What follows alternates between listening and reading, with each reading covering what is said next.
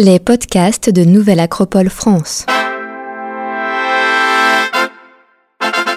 Deuxième atelier du cycle Alchimie du couple, écoutez les besoins de l'autre. Conférence par Laura Winkler, cofondatrice de Nouvelle Acropole en France, philosophe et écrivaine. Enregistrée à Paris, Espace Le Moulin, le 8 décembre 2022. On continue sur la dimension biologique qu'on avait présentée la dernière fois et on va présenter écouter les besoins de l'autre. Mais cette notion du besoin de l'autre va être divisée en deux parties. Dans la première heure, nous allons traiter sur ce qui sont les besoins humains en général, donc les besoins communs, qu'il faut aussi écouter, même s'ils sont, disons, en quelque sorte semblables, puisqu'ils sont euh, à la base de notre nature humaine et ensuite, la deuxième heure, on sera un petit peu plus spécifique, puisqu'on verra que par rapport à ce jeu de polarité qu'on a présenté la dernière fois, il y aurait quand même, disons, euh, des attitudes, des besoins, surtout au niveau émotionnel, mais aussi sur les trois plans, qui sont un peu différents dans les attentes, disons, du, féminin et du masculin. Et après, donc, euh, on arrivera à une petite synthèse sur ce sujet. Donc, je rappelle à tout le monde, puisqu'il y a des personnes nouvelles qui n'étaient pas la première fois, que nous travaillons à partir de ce livre que j'avais fait sur l'alchimie du couple, dans lequel tout ça est développé, mais bon. Vous connaissez, vous êtes venu, je crois, à la conférence, c'est ça Très bien. Et vous, D'accord.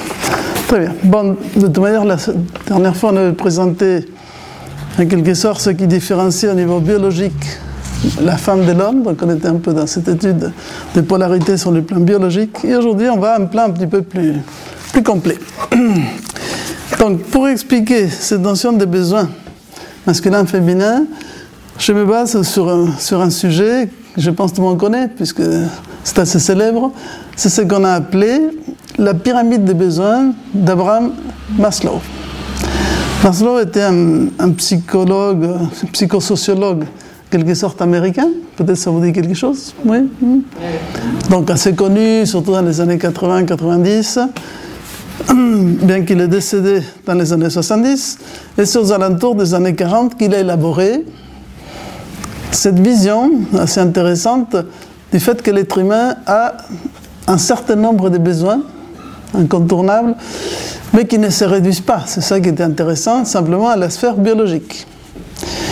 Il les a présentés sous la forme, disons, d'une sorte d'échelle septénaire, puisqu'il s'est intéressé aussi un peu à la philosophie orientale, qui parlera de ces septénaires de la nature, mais sans, et ça va être réexpliqué, sans forcément expliquer cela comme une sorte de hiérarchie dans laquelle il, il faut inexorablement aller du 1 au 2, au 3, etc., puisqu'en réalité, dès que les l'enfant va naître, il portera en lui l'ensemble de ses besoins.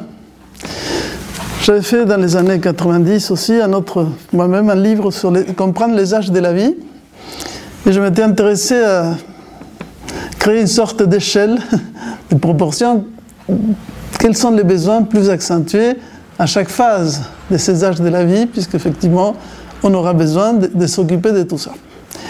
Donc en fait, ça c'est pour dire que l'être humain est une globalité, une totalité, et cette totalité, il faut, disons, l'intégrer si on veut aider à la réalisation, euh, disons, l'épanouissement de ce potentiel de l'être. Alors justement, euh, on va les, les, revoir un petit peu. Là, je les écris, c'est plus ou moins lisible. C'est pour ça que je vous ai donné un petit tableau où ça sera, disons, davantage visible. Alors, on les a, n'est-ce pas? Donc, on va commencer d'en bas vers le haut. Tout à fait en bas. Donc, on est en fait dans l'échelle du corps, du corps physique essentiellement. Donc, nous avons des besoins d'ordre physiologique. Respirer, si on ne respire pas, c'est fini. S'alimenter, la nourriture, boire, les sexes qui sera la base de la procréation, donc l'entretien de l'espèce dormir. On sait bien que si, on n'amène pas de minimum de sommeil, on finit aussi par euh, être complètement déséquilibré. Homéostase, ça c'est comment l'organisme cherche constamment à recréer un équilibre. Hein. On a chaud, donc on va chercher à se rafraîchir, on a froid, on va chercher à se, disons, à se réchauffer. Enfin, on est constamment en train de chercher à équilibrer des opposés. Ça c'est assez intéressant. Ça se passe même au niveau de nos postures, pour un certain nombre de choses. Et l'excrétion, bon, ça c'est en fait tout le système digestif dans son ensemble. Dans la sphère physiologique, je pense qu'elle est assez claire, ça ne pose pas des, questions particulières et on peut comprendre que ça correspond à notre corps physique. Après, il y a une deuxième sphère qui va être liée un petit peu à la notion un peu de la vie hein, et il va la définir comme le besoin de sécurité. Donc, tout être humain aura besoin d'une sécurité au niveau de son corps, donc euh, se sentir aussi protégé, enfin pas menacé hein, de, destruction du corps, de l'emploi, des ressources, de la moralité, de la famille, de la santé, de la propriété. Donc toutes ces notions de sécurité, c'est en fait physique, économique et psychologique. C'est, disons, là nous sommes déjà dans une sphère on n'est plus strictement dans l'aspect individuel, bien que dans le premier, sur les cas, parce que quand l'enfant naît, il faut bien le nourrir. Mais disons quand même, on accentue là la notion de l'interrelation de cet individu avec le groupe. Et si cet aspect sécurité n'est pas bien garanti, euh, ça va créer des déséquilibres dans la, croissance, le développement de, l'être humain. On, on est clair que c'est valable pour les hommes et les femmes. Après, justement, on monte dans une troisième sphère qui va être un tout petit peu la sphère de, disons, de l'affect en quelque sorte, mais qui va se traduire par la notion de la recherche ou les besoins d'amour et d'appartenance. Donc, l'être humain a besoin d'amitié, de famille, d'intimité sexuelle. Enfin bref, il va, nous, il va appeler ça en quelque sorte des besoins sociaux, essentiellement d'appartenance, d'information et d'expression. Donc effectivement, l'être humain, quand il l'est, il fait partie d'une collectivité, d'une société. déjà, la première cellule sera la cellule familiale, mais cette cellule familiale est intégrée, disons, la, petite famille, les parents, la famille proche est intégrée dans une famille plus large, qui est intégrée, entre guillemets, dans un clan, dans une cité, enfin, vous voyez, dans, une ville, dans un pays, dans une tradition, etc. Donc, euh, en réalité, il y a plusieurs cercles d'appartenance qui vont du plus proche jusqu'à d'autres plus lointains, hein, mais avec lesquels cette personne va s'identifier. Si cette euh, notion, disons, d'affect, d'appartenance est, bien assurée, hein, ça va également permettre que l'individu se développe correctement et sente quand même qu'il y a un échange, disons, qu'il est nourri d'une manière très importante.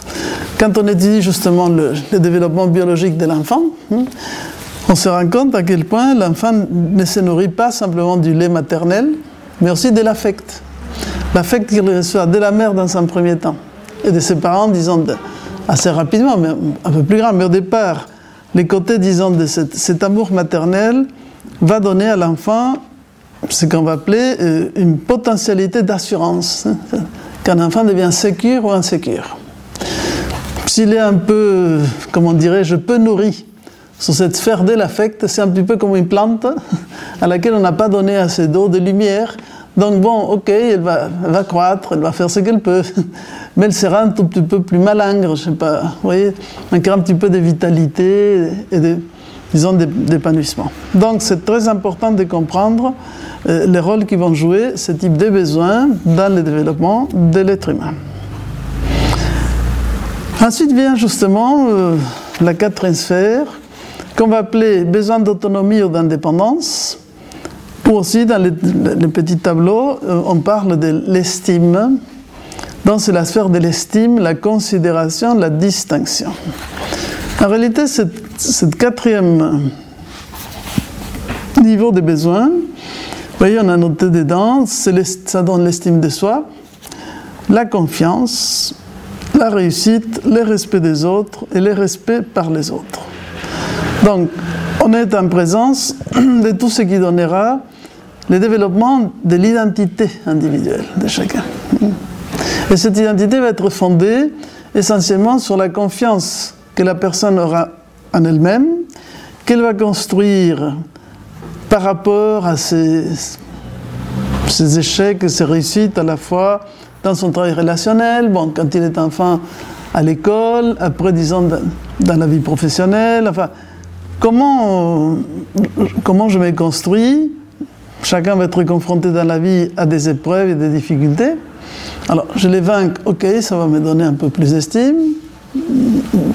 Je sens en fait qu'à chaque fois, euh, je suis vaincu par les épreuves. Bon, ça va donner un petit peu l'esprit euh, du perdant. Donc, on est un peu dans l'idée de gagnant-perdant.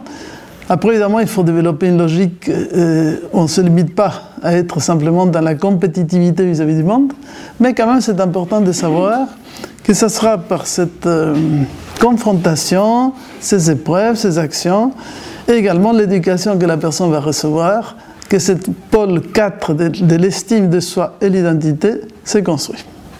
il est très important puisque il y a des cas où, quand cela va manquer, la personne va faire peut-être n'importe quoi ou rester en état plutôt de dépendance vis-à-vis de l'environnement. Je vais expliquer quelque chose après par rapport aux quatre degrés qui conduisent à l'autonomie. Et le cinquième, dans les petits dessins, nous parlons des besoins de réalisation de soi. Vous voyez, que j'ai subdivisé en fait, dans les tableaux en trois, sous-niveaux. C'est pour ça que je, souvent on parle de la pyramide de Maslow avec sept niveaux, qui, que lui va dessiner parfois par cinq, puisque le, dernier, le cinquième niveau, va correspondre à ce qu'on va appeler l'auto-actualisation, c'est-à-dire des besoins plus subtils, de moralité, de créativité, de spontanéité, il dit des résolutions des problèmes, absence de préjugés, acceptation des faits. En réalité, on peut les classer en trois niveaux pour les, voir plus simplement. On va dire d'une part que l'être humain a des besoins cognitifs, on a besoin de savoir. D'ailleurs, sinon vous ne serez pas là aujourd'hui, parce qu'on est très curieux et on va se construire dans ce fait de répondre à une question que l'on se pose tout le temps, et pourquoi, et pourquoi, et pourquoi? Donc ça c'est spécifiquement humain. Il semblerait que les animaux sont contents, ils se débrouillent, ils font ce qu'ils ont fait. Ils ne se posent pas trop de questions d'ordre métaphysique, ils mènent leur vie d'une manière euh, tout à fait correcte par leur niveau, mais sans beaucoup, beaucoup d'interrogations supplémentaires. Par contre, l'être humain a vraiment toujours besoin d'ouvrir de nouveaux horizons, de découvrir de nouvelles choses, et ça c'est assez intéressant. C'est notre sphère mentale, qu'on le veuille ou pas, théoriquement nous sommes des êtres pensants. Parfois on se demande qu'est-ce qu'on fait de cette pensée, mais la faculté est là. C'est pour vous encourager et nous encourager tous. Mais on n'a pas besoin simplement d'être une encyclopédie universaliste vivante, vous voyez, un wiki total. Ça, c'est important, mais c'est un des trois aspects de cette ternaire supérieure. Le deuxième, il va l'appeler les besoins esthétiques. Vous voyez Ça, c'est intéressant de parler des besoins esthétiques. Ces besoins esthétiques sont des besoins de, de contemplation de la beauté. La beauté de la nature, la beauté à travers l'art, que ce soit les arts plastiques, la musique. Regardons, c'est quand même extraordinaire. Encore une fois, cet être humain qui devient créatif et qui, par exemple, va contempler la nature et tout d'un coup, il va nous donner, par exemple, je pense au paysage chinois de la nature. C'est quelque chose d'extraordinaire. Hein.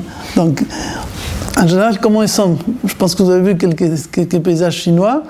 Il y a des montagnes très hautes, n'est-ce pas Bon, il faut qu'il y ait les cinq éléments du feng shui, ça c'est un certain nombre de règles très précises, mais ce sont des paysages extraordinaires où il y a une nature euh, sublime et puissante, et au milieu de tout ça, tout petit, quelque chose de tout petit qu'un petit bonhomme, qui peut être un sage qui médite dans un coin, quelqu'un qui pêche, euh, quelqu'un qui marche, mais il se perd presque comme c'était à peine une, une petite feuille dans le décor. Pourquoi ils faisaient ça comme ça? Parce qu'ils avaient une telle admiration et respect de cette nature comme une totalité, c'était les grands macrocosmes, que l'être humain est une toute petite chose, c'est un microcosme dans les macrocosmes. Donc il se sentait toujours intégré dans cette totalité. Et depuis, je ne sais pas, l'art paléolithique, dans lequel on recule de plus en plus, dans les dates des premières peintures et les premiers gestes, on va trouver dans les grottes et ailleurs, mais dans les grottes, c'est bien conservé, hein, vous savez, Lascaux, hein, la grotte Chauvet, je ne sais pas si vous avez vu quelques-unes de ces peintures préhistoriques, mais c'est époustouflant. parce que la beauté, la qualité de ces, de ces dessins, pour déjà un primitif, entre guillemets, c'est primitif, pardon les dessins étaient faits dans le noir. Oui, oui, non. Non, non, oui, mais quand même, il mettait des petites lumières, parce que sinon, il ne pourrait pas dessiner. Mais en tout cas, oui, c'est ça, il reproduisait une figure qu'il n'avait pas, il n'avait pas le modèle devant, hein, il n'avait pas le mammouth devant. Je ne sais pas si vous voyez les, peintures préhistoriques. Donc, alors, c'est quand même extraordinaire de voir depuis le départ, oui, cette, cette intention de créer une sorte de, communion avec cette nature. Bon, maintenant, c'est davantage tous les côtés un peu symboliques, initiatiques qu'il y avait ce, type de peinture, lié avec des rites chamaniques, bon, il y a beaucoup à dire. Mais ces notions de besoins esthétiques, oui, auxquelles on ne pense pas comme ça a priori, c'est important à comprendre que ça nous construit aussi. Ça nous construit dans notre relation avec la, la contemplation de cette harmonie qui se dégage de la nature. Après l'évêque, quand on étudie cette beauté de la nature, si on le verrait d'une manière plus platonicienne, on dirait oui, derrière tout ça, il y a des nombres, des correspondances mathématiques et géométriques qui vont créer le nombre d'heures et des états vibratoires qui nous font être sensibles à un certain nombre de choses. Mais c'est important que cet aspect esthétique puisse s'épanouir, hein. parfois comme créateur, parfois, disons, comme interprète, mais bon, dans tous les domaines. Je pensais, même ces côtés esthétiques, vous les trouvez dans l'art culinaire, pour parler de quelque chose que la France euh, ne connaît pas du tout, n'est-ce pas? On ne passe pas un instant, je pas, dans la télé, on voit, n'est-ce pas, tous les concours des pâtisseries, des cuisines, etc. Toute la délicatesse, les nuances du vin, les nuances du champagne, enfin bref, les 40 000 bon, comment dirais-je, chocolat? Bon, il y a un côté gustatif, mais il y a aussi un côté esthétique qui est très important. Donc il y a un besoin, disons, de, se sentir dans un état harmonieux avec soi-même et avec les autres. Et on va monter un cran de plus pour arriver en fait à ce que est appelé un petit peu dans les lignes que vous avez au départ, les besoins d'accomplissement. Hmm? Les besoins d'accomplissement ou qu'il appellera parfois les besoins d'actualisation de soi. Cette actualisation de soi, c'est le besoin transcendantal de se dépasser, de laisser une œuvre derrière soi, de trouver un sens, une philosophie de la vie, un savoir-être. Donc on est dans cette dimension de l'être. Cet être qui apparaît dans le monde, va se poser la question, mais bon, finalement, je suis là, pourquoi faire hmm? Pourquoi on est venu dans cette galère? Et ça peut pas être quelque chose de banal. Donc chaque vie devrait être euh, conduire au fait de, s'accomplir comme une, œuvre d'art. Un être qui, trouve en fait sa note juste, hmm? qui, qui, rend à la nature et aux autres ce qu'il a de meilleur. Hmm? Jouer sa juste note. Quand on parle d'une vocation, vous savez, la vocation, c'est. Il y a des gens qui ont des vocations très marquées, d'autres qui tâtonnent et qui cherchent comme ils peuvent, n'est-ce pas? Mais dans la notion de vocation, vous avez le mot vocatus, c'est appelé. Donc, à la vocation, on est appelé. À quoi je me sens appelé? Hmm? Il y a des gens qui vont le, vivre ça de manière très intense. Quand on pense à Mozart, euh, évidemment, la musique venait des familles, mais le génie était à lui. D'accord À partir de 5 ans, il est dans la musique, enfin, comme d'autres, un Léonard dans l'art, et ainsi de suite. Donc, euh, mais chacun, sans arriver à être des super génies des, premières, euh, des premiers chacun doit réveiller son propre génie.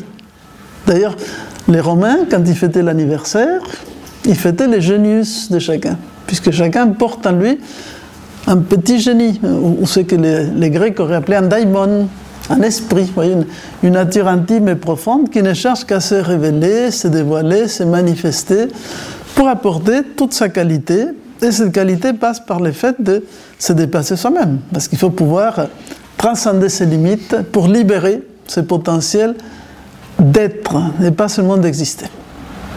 Hmm? Moi, je trouve que cette vision des choses euh, est assez intéressante parce qu'elle nous fait réfléchir sur le fait de voir l'être humain, homme ou femme, comme une globalité qui doit se réaliser depuis les plans les plus matériels jusqu'au plan, disons, le, plus spirituel ou le plus subtil. Donc on va diviser ces besoins. Pardon, les trois besoins inférieurs sont plutôt associés à la sphère du paraître, hmm, disons, ou de l'exister, de l'existence, de la temporalité. Les trois supérieurs sont associés à la sphère de l'être, donc c'est la partie invisible de nous-mêmes, mais qui doit se traduire à travers le paraître ou à travers l'existant. Et au milieu, comme une espèce de charnière qui va permettre d'ajuster l'être et le paraître, il y a ce qu'on appelle les besoins d'autonomie. La phase 4 que j'appelais aussi identité, que dans les petits tableaux apparaît aussi sous le terme de l'estime de soi. Alors quand on parle de l'autonomie, est-ce que vous savez quelles sont les phases ou les étapes qui conduisent à l'autonomie? Quand, un être humain se construit à travers les âges de la vie, il va passer par des phases. Ça vous dit quelque chose? Non. Mais il y a quatre phases. Ça va être assez simple. La première, c'est l'enfant. L'enfant est dans un état, on va appeler la première phase de construction de cette autonomie, de dépendance. Dépendance. Quand il est, il ne peut rien faire. Hein. Il va falloir le nourrir, le soigner, vous comprenez, l'habiller, etc., s'occuper de, toute sa santé jusqu'à ce qu'il acquiert euh, un certain degré, disons, d'autonomisation. Hein. Mais quand même, dans cette première étape, le rôle des parents et du cadre protecteur immédiat est très important. C'est pour ça que dans cette phase, les besoins, entre guillemets, existentiels, physiologiques de sécurité, d'amour, appartenance sont très forts. D'accord? C'est la phase de dépendance qui va passer par des sous-phases, puisque ce n'est pas, pas la même chose les petits bébés qui viennent de naître, des 3, 5 à 7 ans, après des 7 à 12. Donc à chaque fois, il y a des choses nouvelles qui apparaissent, qui permettent de se construire. Mais on est quand même dans différents degrés de dépendance. Quand on arrive à la puberté, c'est-à-dire les moments dans lesquels l'enfant va cesser d'être enfant pour développer ses caractères sexuels, masculins, féminins, etc. Il vit à ce moment-là une révolution très importante. Il ne sait pas très bien ce qui lui arrive, le corps change d'une manière énorme, il est assujetti à des émotions très puissantes, enfin bref, il est dans, une phase d'une véritable déconstruction pour construire quelque chose d'autre. Je ne sais pas si j'avais parlé un petit peu la, dernière fois, qu'effectivement, dans les sociétés traditionnelles, on donnait beaucoup d'importance, j'en ai parlé peut-être dans la conférence, on donnait beaucoup d'importance au fait d'accompagner ces passages. Il y avait ce qu'on appelait l'initiation tribale pour permettre, disons, par des épreuves fortes, de faire vivre, n'est-ce pas, une sorte de, mort à l'état d'enfant pour naître à l'état d'adulte ou de proto-adulte.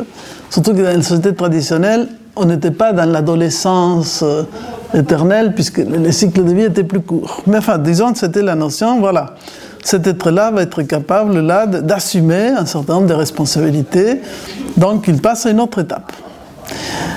Et en réalité, dans nos sociétés modernes, ce qui est clair, c'est que cette deuxième phase, où il va se construire, il est à la recherche de son identité, il va se construire souvent à l'encontre, enfin par opposition au modèle parental et ses parents qui étaient, euh, entre guillemets, les dieux vivants de l'enfance, tout d'un coup tombe totalement du pédestal et devient les plus nuls, les plus incapables, comme ils n'ont pas changé le monde depuis le temps qu'ils ont eu pour le faire. Enfin bref, vous voyez, hein, c'est la, grande période de la révolution, de la révolte.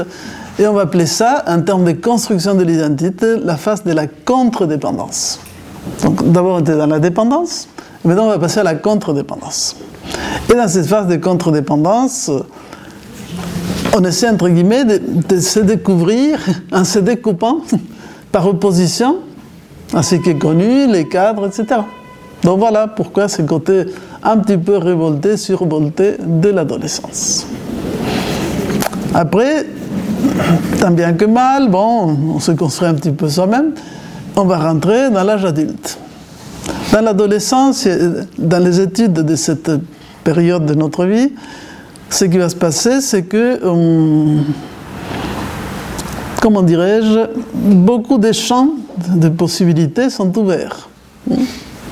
Bon, actuellement, je sais que c'est de plus en plus difficile parce qu'il faut commencer à anticiper beaucoup plus, mais globalement, Hmm, cet adolescent peut rêver, étudier un certain nombre de disciplines, se tester dans beaucoup de choses. Donc on peut dire qu'il y a mille chemins possibles devant lui. Voilà, je peux faire ça ou ça. il va être, entre guillemets, dans les délires, ou d'autres, effectivement, se sont déjà très marqués par une vocation, ils vont dire non, mais je vais faire ça, et c'est très ferme. Et ensuite, qu'est-ce qui se passe? On devient les jeunes adultes qui rentrent dans la vie active, et toutes ces potentialités de chemin se concentrent sur une seule réalité. Voilà. Hmm. Dans ta tête, tu pouvais faire beaucoup, beaucoup de choses, mais dans la réalité, tu vas faire, ça. Et on commence à marcher dans la réalité concrète. Bienvenue dans l'âge adulte, dans lequel il faut qu'il apprenne à développer le troisième stade du chemin de l'autonomie qu'on appelle l'indépendance. Donc il faut qu'il apprenne à se valoir par lui-même, assumer des responsabilités, bon, bref, euh, les boulots, les couples, enfin un certain nombre de choses, etc., etc., qui vont, euh, entre guillemets, secouer pas mal cette, cette, personne qui est confrontée à, bon, et maintenant, qu'est-ce que je peux vraiment faire? Je suis plus nourri, logé, blanchi, protégé par les parents, dans l'adolescence, je peux râler, mais bon, quand même, il n'y a pas de problème, j'ai toujours une sorte de, de, protection derrière moi. Non, là, ça y est, hein, tu marches sur tes propres pieds, tu dois t'assumer. Cette phase de l'indépendance peut être vécue amenant en fait d'établir une relation vis-à-vis des autres, de compétitivité. Donc cette indépendance peut amener un peu une logique euh, de chacun pour soi, voyez Là, tout va dépendre de l'éducation, d'un certain nombre de facteurs. Mais quand on va arriver à une plus grande maturité, on va arriver à la quatrième phase pour vraiment construire l'autonomie, qu'on va appeler l'interdépendance. L'interdépendance. Et ce que j'explique là, par rapport à ce que chaque individu va vivre dans la construction de son identité, on peut aussi l'imaginer par rapport, disons, au travail du couple. Parce que là aussi, il y a un ajustement à faire des uns par rapport aux autres. Donc, quand on arrive à l'interdépendance, c'est très intéressant parce que c'est la relation entre moi et l'autre, c'est fait dans un respect de ce que chaque partie va apporter à quelque chose en commun qui sera la relation que l'on crée vis-à-vis des autres. L'interdépendance va nous amener à développer des valeurs d'altruisme, de solidarité, un certain nombre de valeurs où justement on, se place un petit peu dessus dès son intérêt particulier personnel. Donc on commence à avoir une vision d'ensemble. Je dirais qu'on a, on peut franchir à ce moment-là la quatrième sphère, on n'est pas ancré seulement sur l'estime de soi, mais on, rentre davantage en contact avec son être intérieur et on peut épanouir ses qualités qui permettent que l'individuel, le particulier ou le singulier et l'universel dialoguent davantage. Vous voyez? Donc c'est l'ouverture.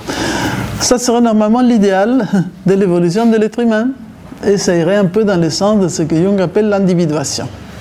Cet être qui s'unifie avec lui-même, c'est pour ça qu'il devient indivisé, non divisé, individu, mais en même temps qui se sent relié, participant d'un univers et d'un collectif humain, disons, plus, plus riche et plus vaste. Donc ça, c'est un tout petit peu le, le défi, le challenge de ces besoins que chacun doit pouvoir euh, développer de la meilleure manière et aussi en regardant, si on parle d'un couple, les uns par rapport aux autres. Ça va? Est-ce que vous avez des questions sur ça? Est-ce que c'est assez clair comme question? Est-ce qu'on ne tient pas compte de cette c'est important, cette vision globale de l'être. Il y a aussi l'importance du, dernier principe qui est celui de, justement de développer l'essence de la vie et justement se transcender, se dépasser. C'est pour ça que toutes les éducations, disons, plus traditionnelles, un petit peu avec une vision spiritualiste de l'être humain, ont toujours insisté sur l'importance de passer des épreuves, disons, de, surmonter ses limites de se dire, bon voilà, je peux toujours aller un petit peu plus loin que les apparences. C'est pour ça que, bon, dans l'existence, je vais après parler sur notre notion des biens, et dans l'existence, en rapport avec ces, besoins, on pourrait dire qu'on va se poser cinq questions qui sont un petit peu d'ordre philosophique. Alors, l'enfant, quand il est, la première question qu'il se pose, et ça, en général, on ne le pense pas comme ça, c'est où suis-je? Je viens d'atterrir, entre guillemets, sur la planète Terre. Hein? tel jour, telle heure, tel moment, bon.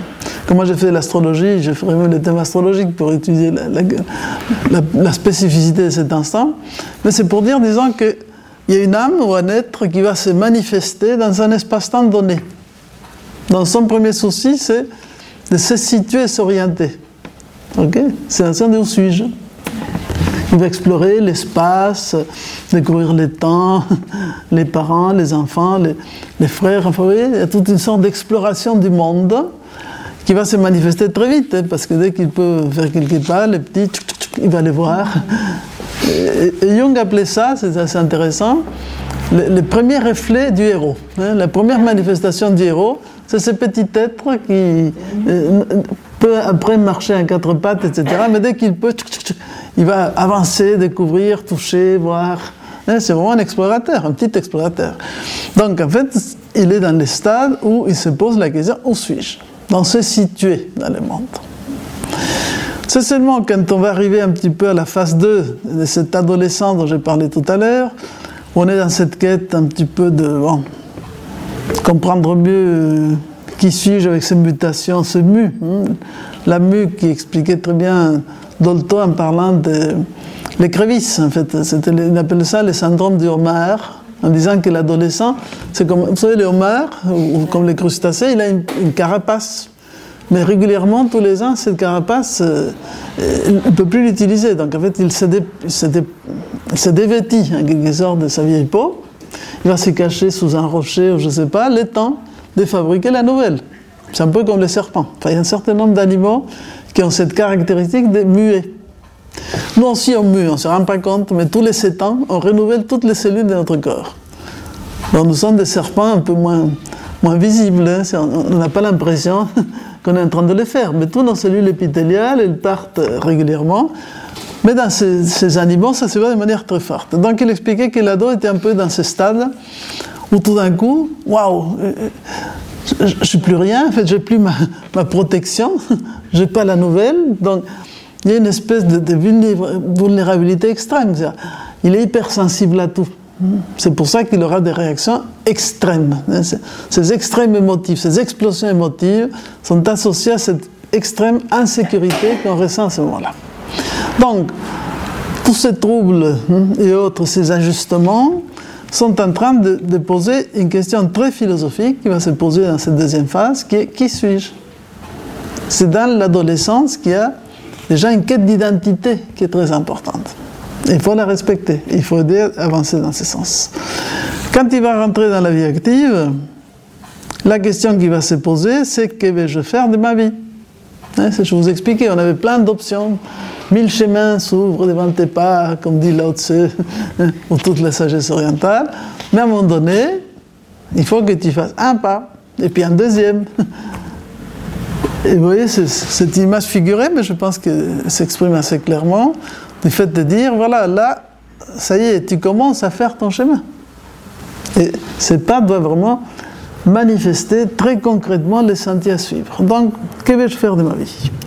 Et quand on arrive à la maturité, après la quarantaine, souvent disons, euh, c'est le moment dans lequel, dans la vie professionnelle, il y a un certain nombre de, transformations, dans la vie familiale aussi.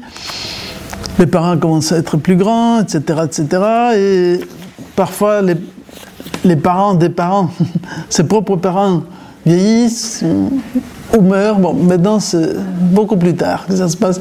Parce que comme on a développé davantage entre le troisième et le quatrième âge, maintenant, les, les, parents peuvent vivre jusqu'à 90, 100 ans. Donc, on a toute une phase 80-100 ans, si je peux dire, qui a compliqué un peu la relation de cette phase de la vie. Mais en fait, le fait de voir mourir des gens chers et proches transforme ce phénomène de la mort dans une réalité existentielle. C'est très différent d'étudier la mort, hein, savoir que ça, va se produire, oui, il paraît que, que les gens meurent. Hein. Et une autre chose, c'est d'être confronté soi-même à ces phénomènes avec les êtres les plus chers. Là, il y a le vrai choc. Ah, c'est vrai. Donc, ça va arriver. Ça arrive autour de, autour de nous. Bien évidemment, ce que j'explique comme règle générale, vous pouvez me dire qu'il y a plein de cas particuliers, c'est le cas des gens qui connaissent des morts accidentelles ou autres plus, plus jeunes. Hein. Il y a des enfants aussi qui meurent, des, ados. Mais euh, globalement, disons, dans le cycle de la vie, c'est dans cette phase de la maturité ou cette confrontation à la fois à la mort des autres et aussi à la mort de sa propre jeunesse. Hein. c'est toute la crise de la quarantaine, etc., dans laquelle, bon, mais ok, on n'a plus les, les muscles aussi élastique. Euh, pour le côté féminin, tous les problèmes, disons, des rides qui apparaissent, enfin deux ou trois petits problèmes qui font qu'on prend conscience de quelque chose qui en réalité c'est une réalité permanente. Parce que comme disait le Bouddha et d'autres philosophes, euh, dès qu'on est, on commence à mourir. Mais on n'est pas très conscient de cette question.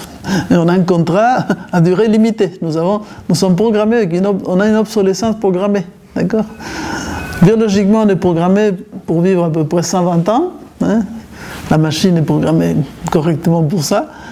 Si on, avait les conditions d'hygiène, de vie, etc., correspondantes. Hein. Comme on ne les a pas trop, bon, ça durait moins longtemps. Mais il y a un certain nombre d'endroits, Okinawa, je lisais sur un village au nord du Pakistan et autres, dans lesquels les gens vivent très vieux ils vivent très bien parce qu'ils passent leur vie à travailler tranquillement, ils ont un sens de la famille, ils ont de, l'affect, ils ont une spiritualité, une nourriture saine. Donc ça veut dire que le corps serait programmé pour vivre un certain moment. Mais ce que j'explique par là, c'est que c'est par cette conscience du phénomène de la mort que quelque chose se met en place. Et quand il va dire quelles sont mes priorités, c'est que tout d'un coup on bascule de donner la priorité entre guillemets, au bien matériel, euh, la conquête, disons, des pouvoirs, une carrière, n'importe, tous les côtés un peu du paraître, à se projeter plutôt vers l'être. On va plus vers l'intériorité. Et on va se dire, bon, qu'est-ce qui est important? Et si on fait un pas de plus, quand on arrive au cinquième âge, disons qu'un petit peu ce qu'on appelle la, vieillesse, n'est-ce pas C'est la question de que vais-je transmettre aux autres? Ça, c'est la dernière grande question. Là, on a besoin de sentir que toute cette expérience de vie a quelque chose d'intéressant à partager avec les autres. Il y a des gens qui veulent aussi partager depuis le début. Vous voyez, donc j'insiste que mon, classement n'est pas rigide, et si vous n'avez pas l'âge, vous ne pouvez pas le faire, ne l'interprétons pas comme ça. Mais il est certain qu'il s'est produit quelque chose de très intéressant dans ce dernier âge de la vie, que maintenant on peut vivre dans des conditions tout à fait correctes. Hein. Maintenant, les retraités sont les plus riches, les plus tranquilles, ceux qui ont plus de temps pour étudier, pour faire de trucs. Eh bien, justement, c'est que euh, ce qui se dégage, si on vit correctement cet âge-là, et Jung l'explique très bien, il va dire que c'est un âge favorable pour avancer dans l'individuation, donc dans ce retour vers l'essentiel et la quête du sens des choses, mais aussi d'intérioriser la connaissance qui passe à travers une expérience, un vécu. Quand on est jeune, on est un peu dans l'intellect, on étudie plein de choses, bla bla bla bla. Et comme on l'a lu, on croit qu'on les connaît. Non Ah voilà, ça je sais. Ah ça je sais, ça je connais, je connais. on dit ça très vite fait. Oui, ça je connais, j'ai étudié, ça je sais. Mais en fait, on essaie vraiment qu'on est, capable de vivre, donc d'appliquer. Alors, par rapport à ça, Confucius disait que les maîtres ne voulaient pas recevoir un nouvel enseignement tant qu'ils n'avaient pas appliqué l'enseignement qu'il avait déjà reçu. Alors vous comprenez à quelle vitesse on avancerait dans la transmission des connaissances si on devait vraiment à chaque fois arriver à l'application on serait plus tranquille. pour l'instant, on n'est pas dans cette onde-là parce qu'on est dans l'onde de cumuler des savoirs. Tous les instruments artificiels autour de nous pour être entouré d'énormément de connaissances. Je ne sais pas si vous comprenez. Donc ça nous rassure quelque part. J'appuie un bouton, je veux savoir un truc, clic, j'appuie un bouton, je trouve la réponse. Mais en fait, ce sont les machines qui ont la réponse. C'est l'ordinateur qui a les connaissances. C'est pas moi. Et si un jour tous ces jolis appareils, entre guillemets, numériques et autres, se cassent la figure, ce qui peut arriver plus vite qu'on ne le croit, on n'a plus d'électricité pour faire fonctionner nos superordinateurs, smartphones et autres, hein, on reste tout nu, hein, comme des vers de terre. Alors là, oui. Alors là, mon cher, dis-moi, qu'est-ce que tu sais vraiment? Euh, Pas grand-chose. Voilà pourquoi les anciens qui étaient prudents, et surtout qui n'étaient pas entourés de tous nos petits euh, gadgets, apprenaient par cœur. La mémoire était très très importante chez les anciens. Et normalement, l'ancien, entre guillemets, l'ancien dans la famille, les vieillards, étaient les détenteurs de la grande mémoire, parce qu'il avait vécu énormément de choses. Je ne sais pas si vous avez vu le film Les Sept Samouraïs. C'est un grand classique d'un grand, grand, grand euh, cinéaste japonais qui s'appelle Kurosawa. Vieux film, que je vous conseille si vous avez l'occasion. Après, c'est devenu Les Sept Mercenaires dans la version américaine. Mais le, film japonais, c'était Les Sept Samouraïs. Très brièvement, pour parler justement du vieillard, il y a des, voleurs, n'est-ce pas, qui viennent dans un petit village et commencent à menacer tout le monde, voler, casser, détruire. Et donc il y a des samouraïs qui passent par là. Non, pardon. Ils sont désespérés, parce qu'ils sont des, paysans, des gens simples, les villageois, ils n'ont pas d'armée, ils ne savent pas quoi faire. Donc la première chose qu'ils font, c'est qu'ils vont voir les vieillards du village, qui vivent dans une petite cabane un peu à l'extérieur, pour les demander, alors qu'est-ce qu'on doit faire? Alors les petits vieillards réfléchit et dit Je me rappelle que quelque chose comme ça s'est passé il y a très longtemps. Donc on a fait appel à un samouraï qui est venu nous protéger. Et c'est comme ça qu'ils vont chercher un samouraï qui amène d'autres. Dans toute l'histoire s'est mis en place. Mais ce qui était joli dans l'histoire, c'était ces êtres, entre guillemets, d'un âge moyen, vont se dire que celui qui a vraiment la connaissance parce qu'il a la mémoire, c'était ces vieillards. D'accord? Donc, qui est celui qui va transmettre et garder l'essence des choses. Bien, ça, ça nous situe par rapport au premier sujet, auquel je vais ajouter deux petites choses de plus. Euh, jusqu'à maintenant, c'est clair hmm? C'est important. Pardon, si vous avez une question, posez-vous. Oui, euh, du coup, par rapport à la pyramide de Maslow, ça veut dire que si on n'a pas réalisé les premiers. Non, non, non, non, non, non, non, justement, justement, non. ça, c'est top, top, top, parce que justement, c'est pour ça que je, je l'ai dit. Si on peut la question pour. Ah oui, pardon, vous avez Donc, alors. On se pose la question de si par rapport à la pyramide de Maslow, si on n'a pas réalisé les premiers étages, on ne peut pas accéder au suivant? Non, justement, comme certains l'ont expliqué, Maslow n'a jamais expliqué cette pyramide dans le sens d'une verticalité où il faut que le premier, c'est la condition du second, la condition du troisième. Non, c'est pas exactement, pas ça.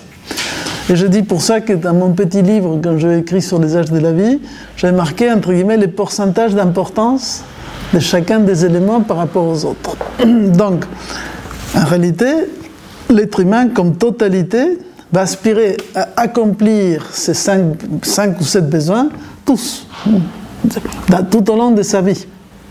Mais euh, les vieillards qui accèdent à la sagesse vont être plus proches d'activer bien, n'est-ce pas, l'épaule de la réalisation, qui est la pointe, disons, de cette sorte de pyramide, que les petits enfants qui, commencent à peine et dont les besoins physiologiques prennent une part très très importante.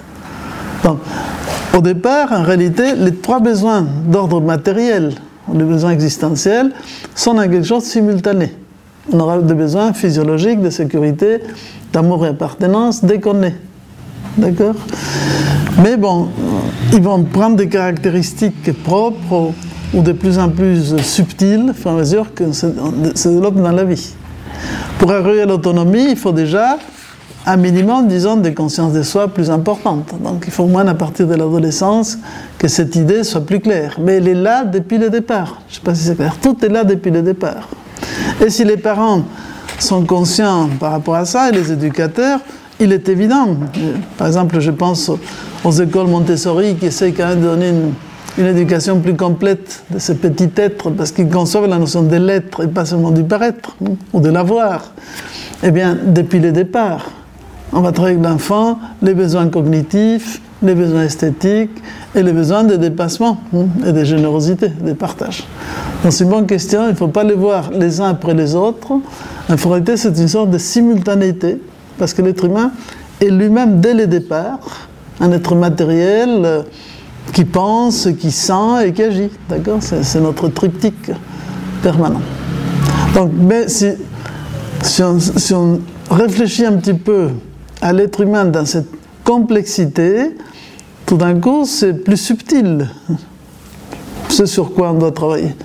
Je ne sais pas si vous comprenez. On ne peut pas se contenter, même dans une relation euh, masculin-féminin, ou de se dire, mais voilà, si, je sais pas, si l'homme donne à la femme la maison, la sécurité, les sous et autres, ça suffit. Non, parce qu'il faut qu'il considère que cet autre être qui, qui fait partie du couple a aussi sa dimension intérieure. Donc il aura aussi ses besoins cognitifs, esthétiques et d'être. Donc il faut les valoriser comme un être à part entière. Chacun doit valoriser l'autre en tant qu'être. Et ça c'est la partie dans notre société, bien qu'on le fait un peu, on le fait d'une manière, euh, je dirais, instinctive et un peu inconsciente. On ne les valorise pas suffisamment. Quand en réalité, il faudrait procéder à l'inverse. C'est la partie d'en haut qui est la plus importante et la partie d'en bas est le support qui porte. Notre corps porte notre, notre âme, mais le plus important à épanouir, c'est notre âme. Et parfois dans la vie, on peut avoir justement des épreuves ou des conditions de sécurité physique, vous voyez, physiologiques, qui ne sont pas la meilleure, et on va trouver des, tas de gens qui vont se sacrifier pour pouvoir accomplir leurs besoins d'être, même au détriment du paraître ou de l'avoir. Et aujourd'hui, je, je, dirais c'est l'inverse. On est complètement obèse en bas. On a tellement exacerbé ces besoins apparents de l'avoir que l'être est tout, tout, petit, squelettique. Enfin bref, vous voyez, on ne le nourrit pas. Donc, ça ne peut pas conduire ces gens à un état de, de bonheur intérieur, enfin de réalisation.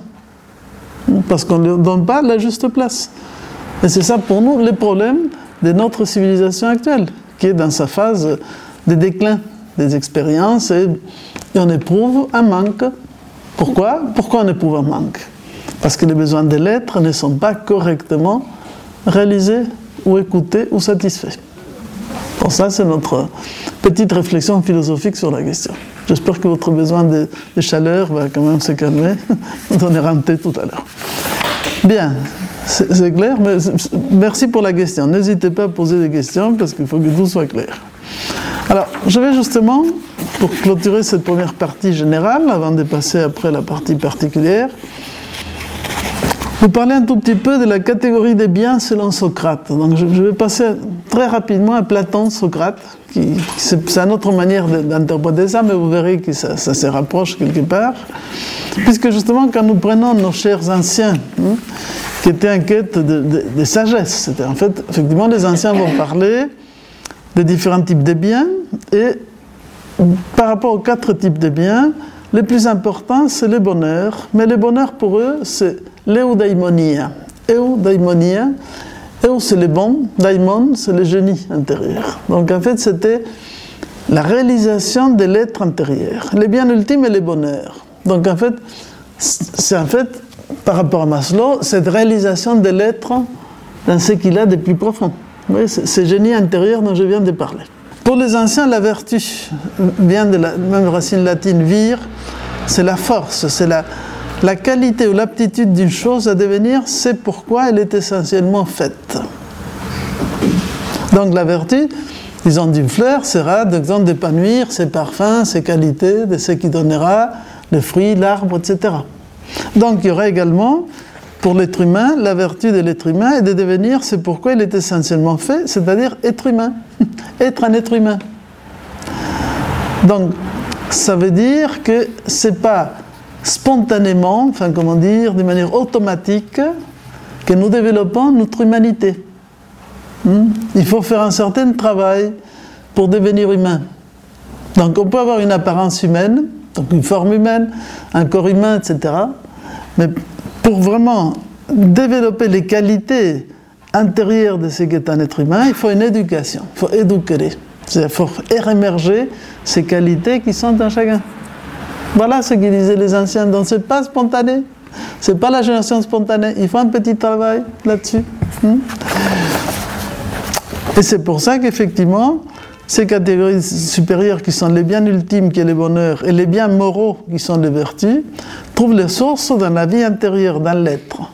Donc c'est notre être intérieur qui est porteur de ces qualités morales très importantes. Ces qualités morales, c'est la générosité, vous comprenez, c'est, comment dire, l'altruisme, c'est le, bon, plein de choses comme ça.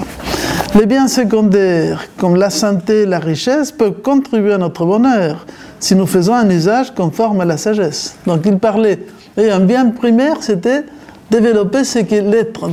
C'est la pyramide de Maslow à l'envers. On commence par le haut, ça c'est le plus important. Le reste, c'est le support. Vous connaissez peut-être la philosophie stoïcienne, non? Maintenant, c'est très à la mode. On est revenus tous amoureux des stoïciens.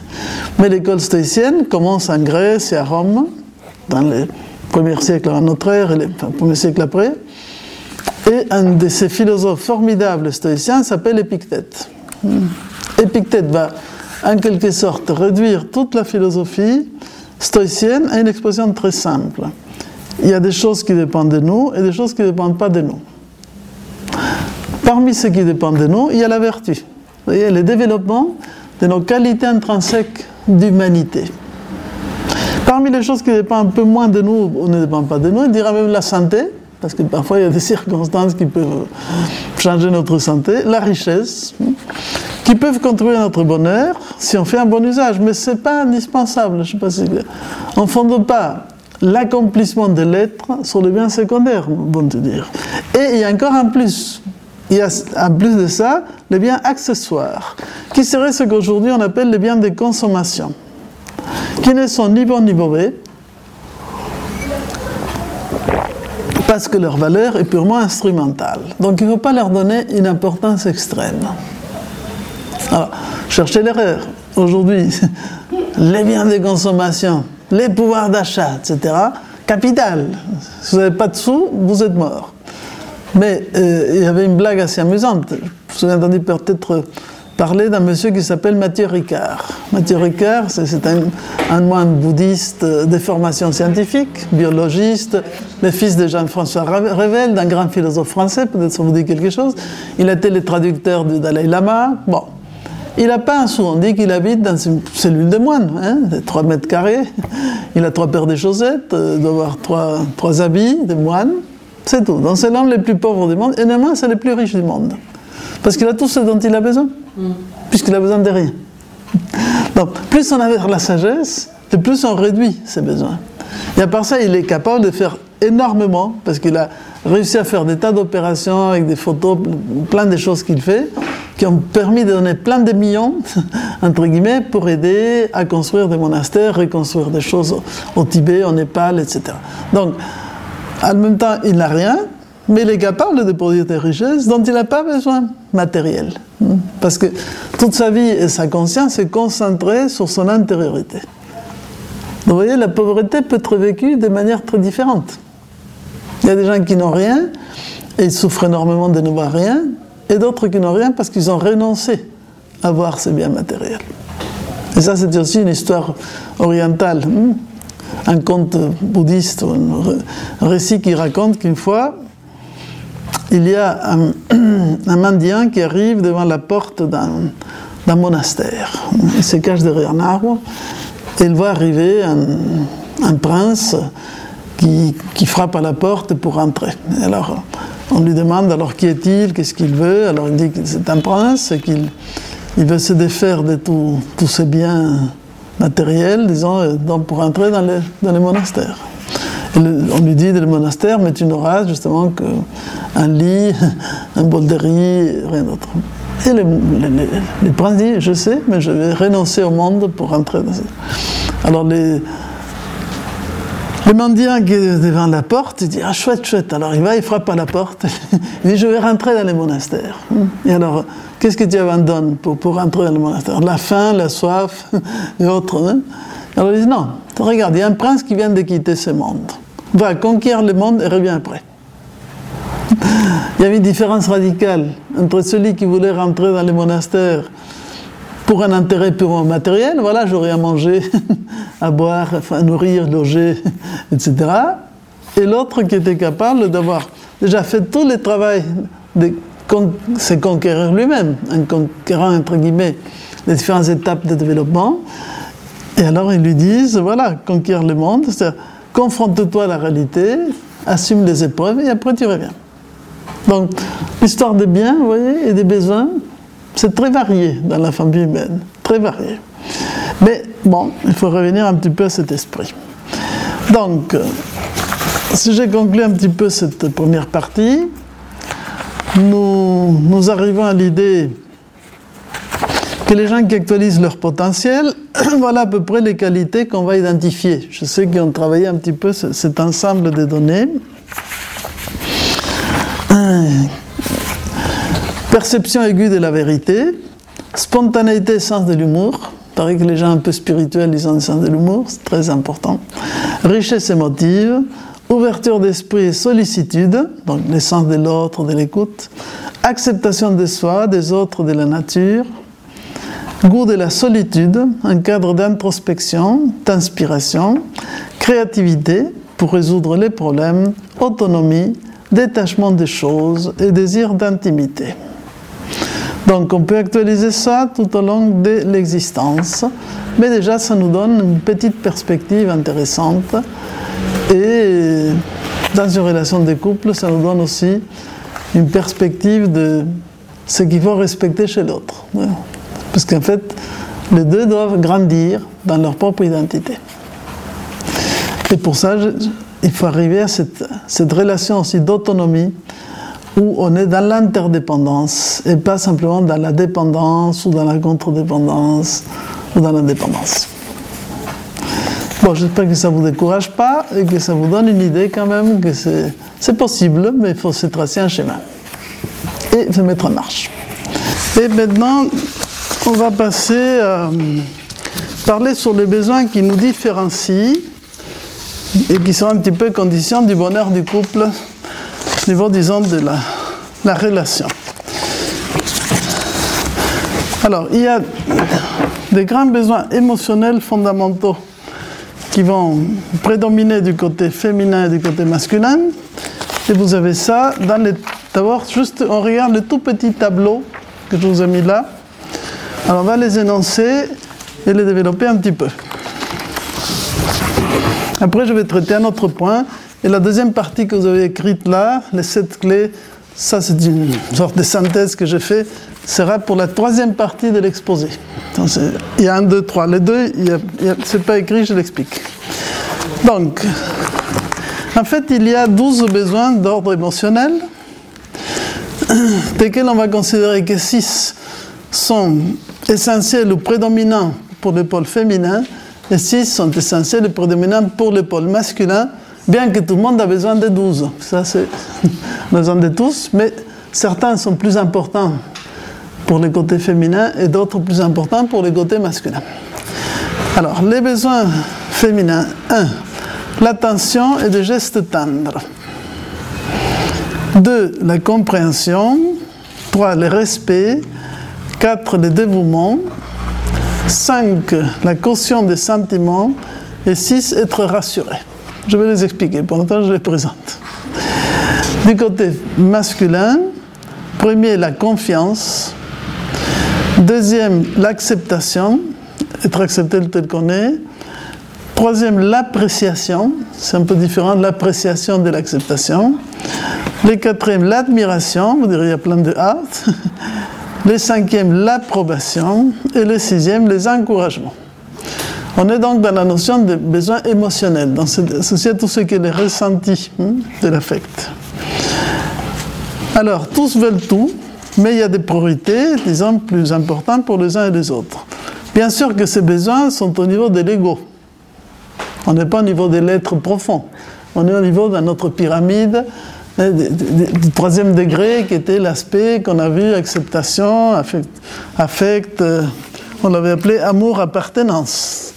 Mais ça veut dire que c'est des besoins qui aident à construire l'ego. Mais à un moment donné, il faut construire l'ego pour aller un peu plus loin.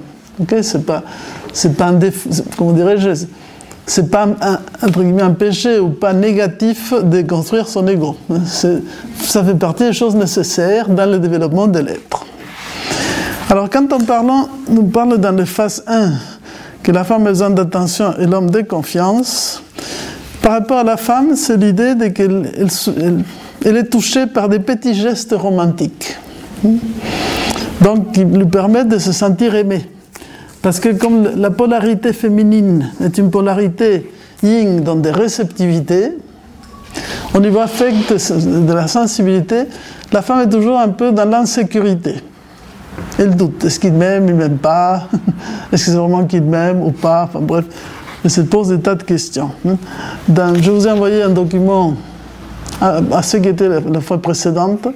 Alors, c'est un manifeste masculin qui avait été fait par les, Argentins avec un sens de l'humour euh, catégorique.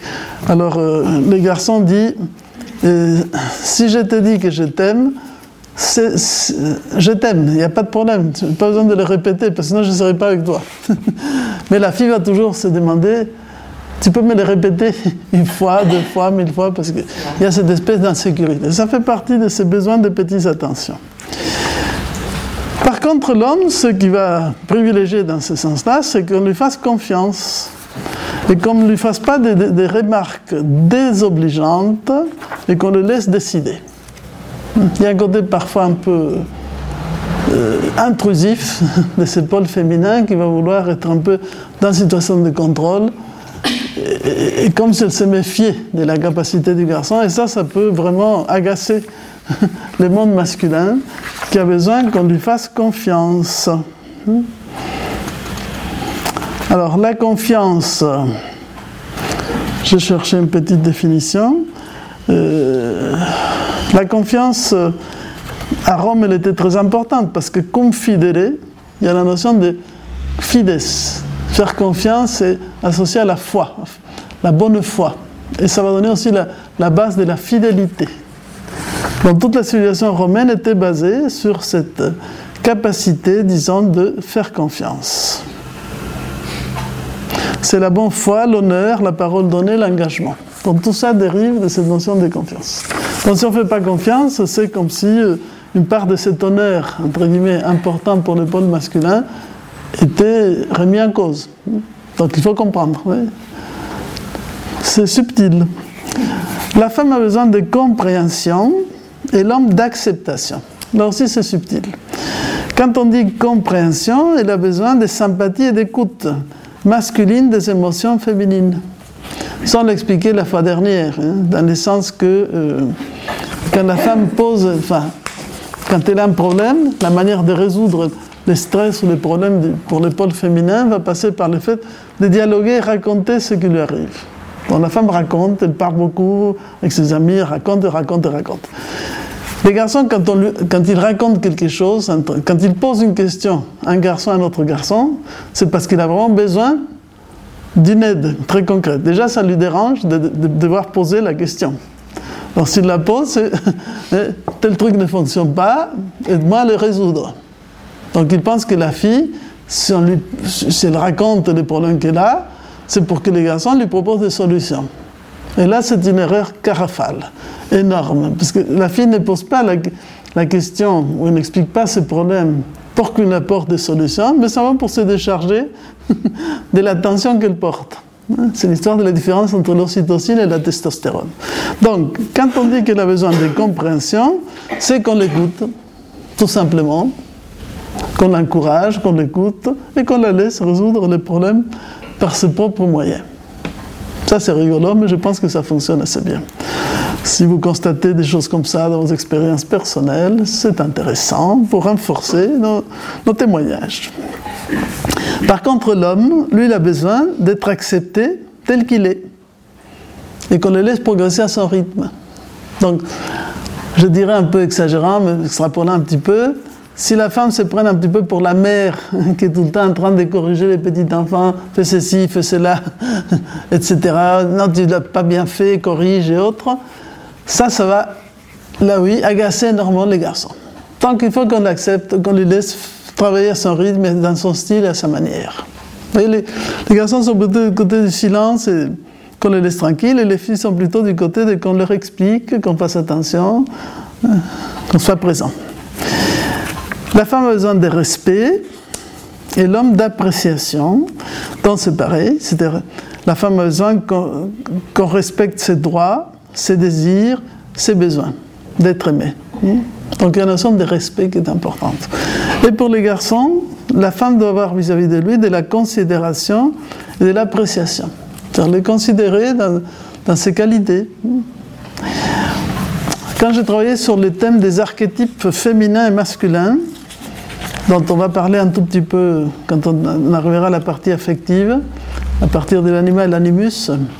C'est intéressant de constater que l'archétype dit Aphrodite, parce qu'il y a plusieurs archétypes. Mais dans les archétypes féminins, les Grecs romains ont beaucoup parlé sur les qualités que l'être humain doit développer. Et l'archétype Aphrodite est lié avec ce qui est l'amour et les sentiments. Alors on dit que le regard d'Aphrodite a cette particularité de faire grandir celui qui aime, ce, qu'elle aime. Dans ce regard féminin, si, vraiment il y a de l'amour et de l'affect, un vrai affect, n'est-ce pas, il y aura cette appréciation.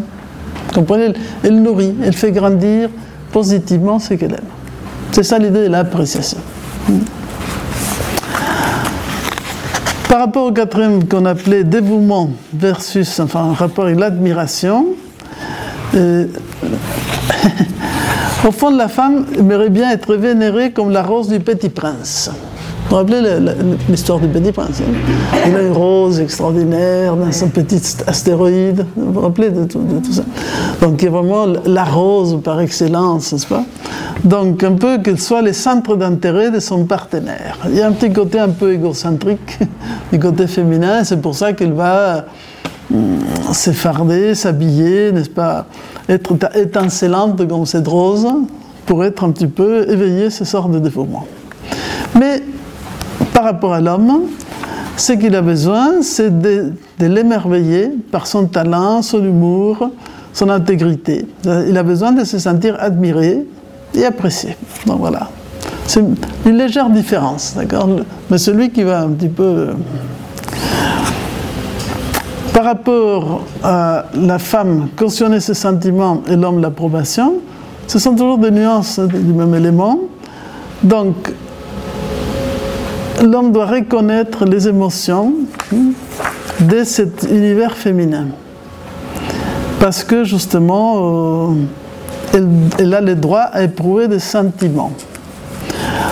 Euh, ça, c'est un petit peu lié avec le fait qu'on a vu que la cyclicité biologique féminine va provoquer des états d'humeur changeantes. Il y a des moments où elle, va super bien, elle a plein d'énergie, tout se passe bien, et d'autres moments dans lesquels elle peut bouder, elle est un peu moins agréable. C'est un petit peu tout ce qui dit la tradition qui associe la lune avec la féminité.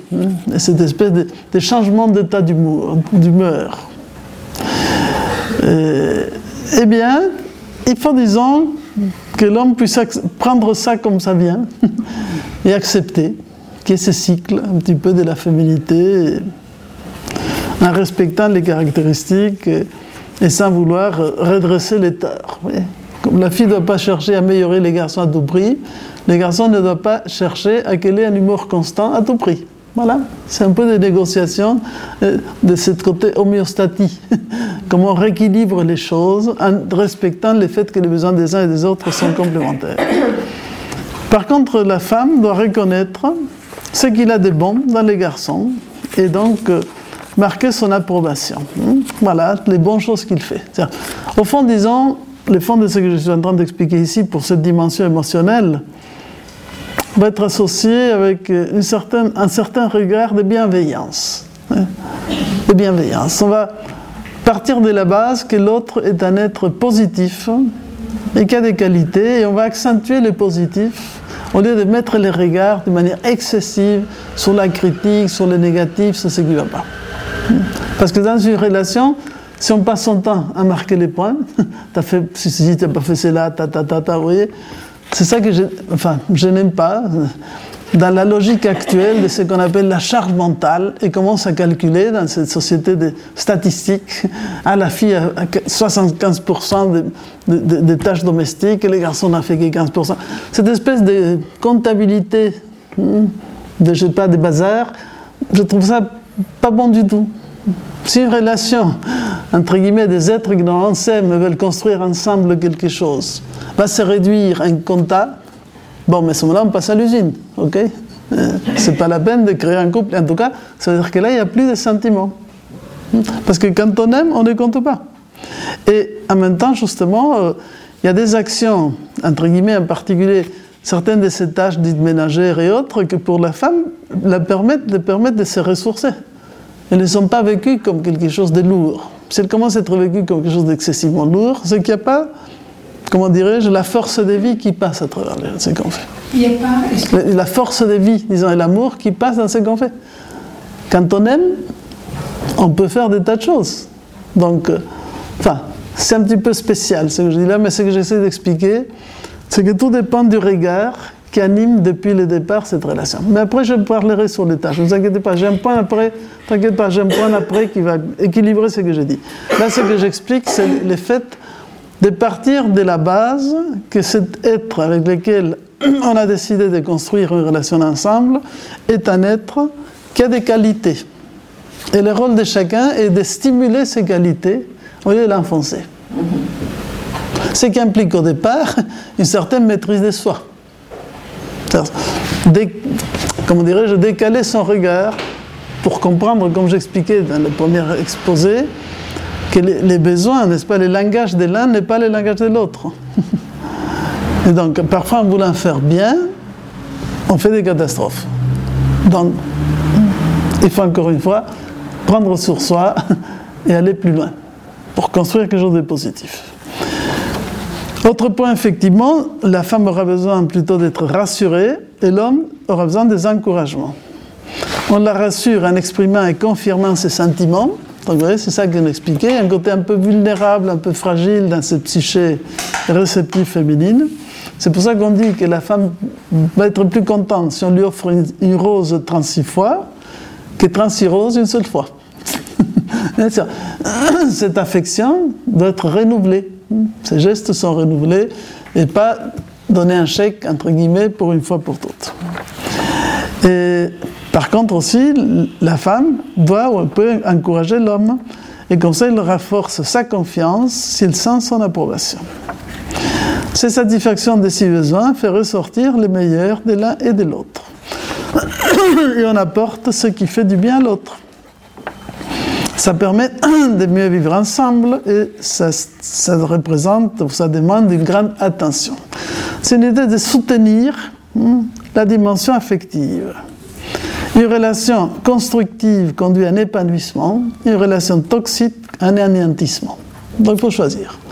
On veut construire, pour ça je parle de donner la vie, parce que le côté féminin est porteur de vie. Et la vie, c'est de l'eau qui circule. Et si on enlève cette eau, ça se dessèche. Il peut avoir des relations toxiques, hein. ça ne marche pas toute tout le fois. Je continue. Alors maintenant, par rapport à ces besoins vitaux, affectifs et mentaux, masculin, féminin, ce que je vais expliquer maintenant est extrait du travail de Jean Gray, celui qui avait écrit Les femmes viennent de Vénus et les hommes de Mars. Je ne sais pas si vous vous rappelez, de... c'est un livre qui a eu beaucoup de succès. J'expliquais aussi la, dernière fois qu'après, il a, il a fait évoluer son livre parce qu'il s'est rendu compte qu'avec l'évolution de la société, les femmes étaient devenues trop masculines et les hommes s'étaient un peu féminisés. Donc en fait, les températures des Mars et de Vénus, c'était un peu compliqué. Donc maintenant, la relation était plus difficile à traiter et à travailler. Mais fondamentalement, il va donner cet exemple qui je trouve très, très joli. Il explique que la femme fonctionne comme une vague. Donc, elle, arrive à un sommet, et puis après, il y a une chute.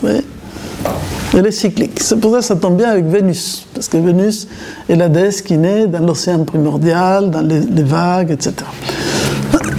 Alors, il y a des moments dans lesquels pff, elle a plein d'énergie, cette féminité. Waouh Donc là, elle va surmonter tous les obstacles, rien ne l'arrête, c'est formidable. Une fois que ce sommet de la vague est passé, on va descendre au creux de la vague. Et alors là, on passe, disons, une phase un petit peu plus, plus noire, quoi. Il n'y a plus rien. on va tomber dans ce côté négativité, rien ne marche, c'est pas possible, on me laisse tout faire, personne ne m'aide, blablabla, oui, c'est le creux de la vague. Qui permet de libérer le stress par les discours.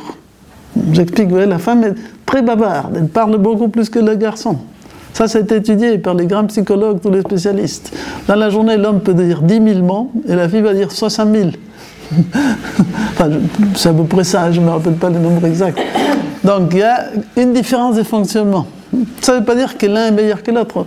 On ne fait pas une comparaison qualificative.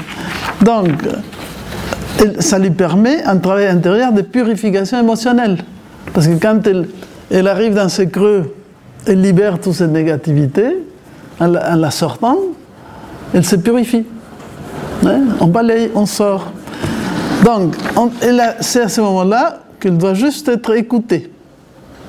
Une fois qu'elle a vidé tout ça et la purification est faite, petit repos et chut, hop, hop, et la vague repart.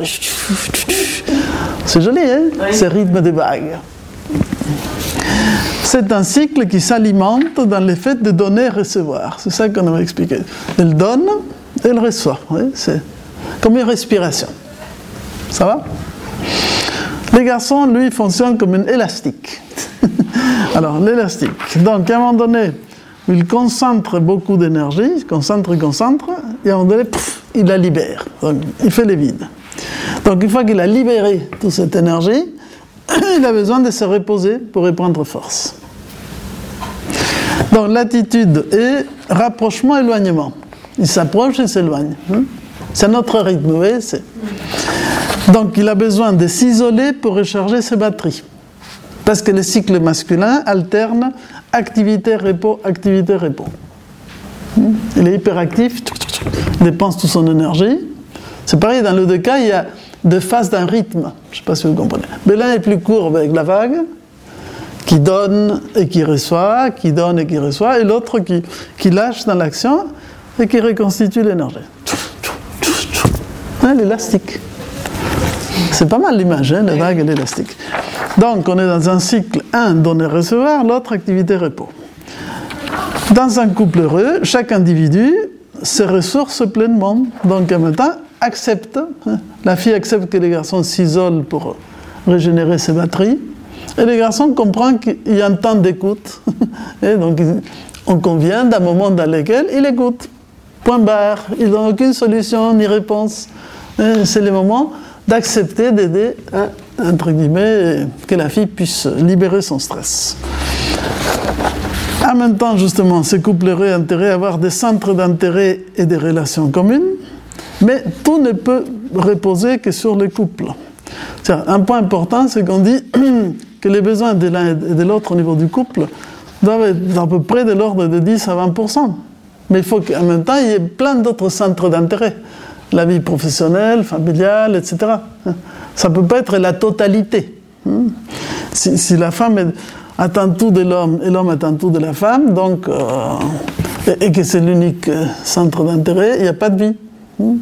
Parce qu'en fait, ce côté relationnel, c'est quelque chose qui permet que deux êtres puissent justement se relier, se ressourcer pour continuer à avancer dans sa propre réalisation individuelle.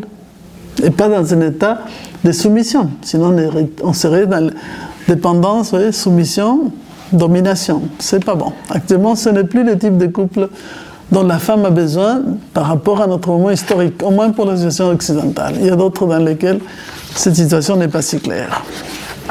Alors, demande féminine sur les trois plans, mental, affectif et vital.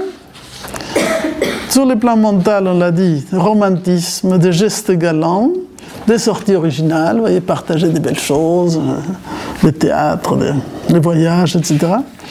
Sur le plan affectif, se sentir aimé, partage des émotions, donc des événements quotidiens, se sentir écouté, compréhension de ses états d'âme, voilà, ça c'est ce qu'elle demande sur le plan affectif. Donc, et sur le plan vital, au niveau de ses besoins vitaux, une vie sexuelle satisfaisante, c'est normal, et on arrive au côté très concret, partage des tâches ménagères, ça pour la fille, capital. Donc, c'est la célèbre charge mentale que ça doit être un petit peu équitable dans différents domaines, que ce soit la maison, l'éducation des enfants, dans l'idée d'un travail coopératif.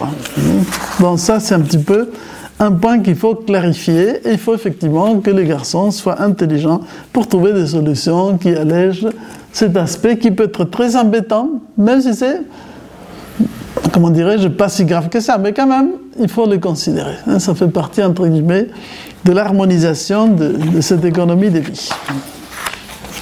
Alors, quelles sont les demandes masculines sur le plan mental, affectif et vital? Eh bien, sur le plan mental, on l'a vu, la reconnaissance, qu'on la reconnaisse, qu'ils sentent qu'il a un certain degré de pouvoir, pas perdre la face. Les garçons n'aiment pas perdre la face. Alors là, il y a toute l'astuce féminine pour faire comprendre que vraiment il est génial. Bon, mais ça c'est une subtilité de question. C'est qu'il va se concentrer sur les choses importantes. Alors vous allez voir ça, ça c'est intéressant. Sur le plan affectif, se sentir apprécié,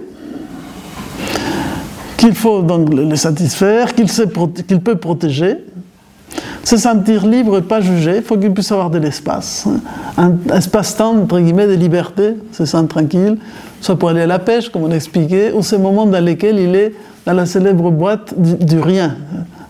J'expliquais ça la dernière fois, le cerveau masculin a plein de petites boîtes. Donc chaque chose, il sort une boîte, ça c'est le boulot, il ouvre, il ferme. Il ne faut pas qu'elle touche les autres. Les enfants, il ouvre, il ferme. La femme, il ouvre, il ferme. Il en bas de tout, il y a la belle-mère, il ouvre, il ferme. Chaque chose est vraiment dans sa place. Et il y a une boîte unique dans cette grande ensemble de boîtes. C'est la boîte du rien. Il ouvre cette boîte, il n'y a rien. C'est les grands vides. Hein? Et c'est justement le moment dans lequel les garçons se ressourcent, vous voyez, parce qu'ils doivent recharger. Ils ne pensent à rien. Hein? C'est quand il allume la télé, il zappe la fille vient dire Qu'est-ce que tu regardes? Rien. Il est content parce qu'il regarde rien. Hein? C'est il revient. il faut respecter ce temps, entre guillemets, de, silence. Pour ça, il va à la pêche, il se cache dans, dans une grotte. Vous voyez? Ça, c'est important. Il faut lui laisser cet espace. Parce qu'il disait la fille qui est curieuse, parce que la femme en plus c'est l'histoire des Pandores, elle est hyper curieuse. Alors, à quoi tu penses hein À quoi tu penses À rien. Et là, elle ne comprend pas. Hein, parce que le mental féminin est toujours en train d'organiser quand on est occupé, on est actif. C'est un mental hyperactif. Et ça, c'est pas bon. Alors là, il faut être un peu plus zen. Il faut pratiquer l'art de vider le mental. Méditation, marche silencieuse, tout ce que vous voulez. Bien. Et sur les plans vital et physique, les garçons ont besoin de se sentir utiles. Ça, c'est important. Servir, aider, recevoir de l'approbation par rapport à ça. Mais, ça c'est très bien expliqué par Jean Gray, il faut comprendre qu'il va agir plutôt comme monsieur intervention d'urgence que le monsieur qui fait des choses tout le temps. Donc, dans sa logique, ah, il y a un problème sérieux, alors j'y vais. Hein. J'arrange, je ne sais pas, les tuyaux qui bouchées, les trucs comme ça, c'est important. Mais les petites choses, c'est pas tout à fait son truc. Donc il faut organiser ça avec intelligence. Parce qu'il doit garder les contrôles de la situation et agir à son rythme. Donc il faut lui laisser agir à son rythme. Là, on est toujours dans l'idée de que chacun organise le boulot d'une manière parfois un peu différente. Et comme la femme a l'habitude par ses côtés, je pense, gestion des enfants, de l'éducation pratique, hein, la femme a un sens pratique quand elle doit organiser effectivement les rythmes de la journée, les boulots, la maison, les enfants, ta ta ta ta ta. C'est vrai qu'on explique qu'il a un cerveau où il y a énormément d'interconnexions. Hein, les garçons, lui, chaque chose est à sa place. pour ça, en blague, on dit qu'il est plutôt monotache. Aujourd'hui, on conteste tout ça, mais bon, je pense qu'il y a un peu de ça. Donc, il aime bien faire un truc bien à fond, et la fille, pendant qu'elle fait ça, elle pense à 40 000 autres choses. D'accord? C'est vraiment tout à fait un autre système de fonctionnement. Donc, euh, il faut bien comprendre que euh, il peut peut-être avoir besoin d'agir à sa manière, à son rythme. Il faut laisser faire. Il ne faut pas les traiter comme un enfant. Disons, ce que, que l'homme ne supporte pas par rapport à la femme, s'imaginer qu'elle devient la mère. Vous comprenez?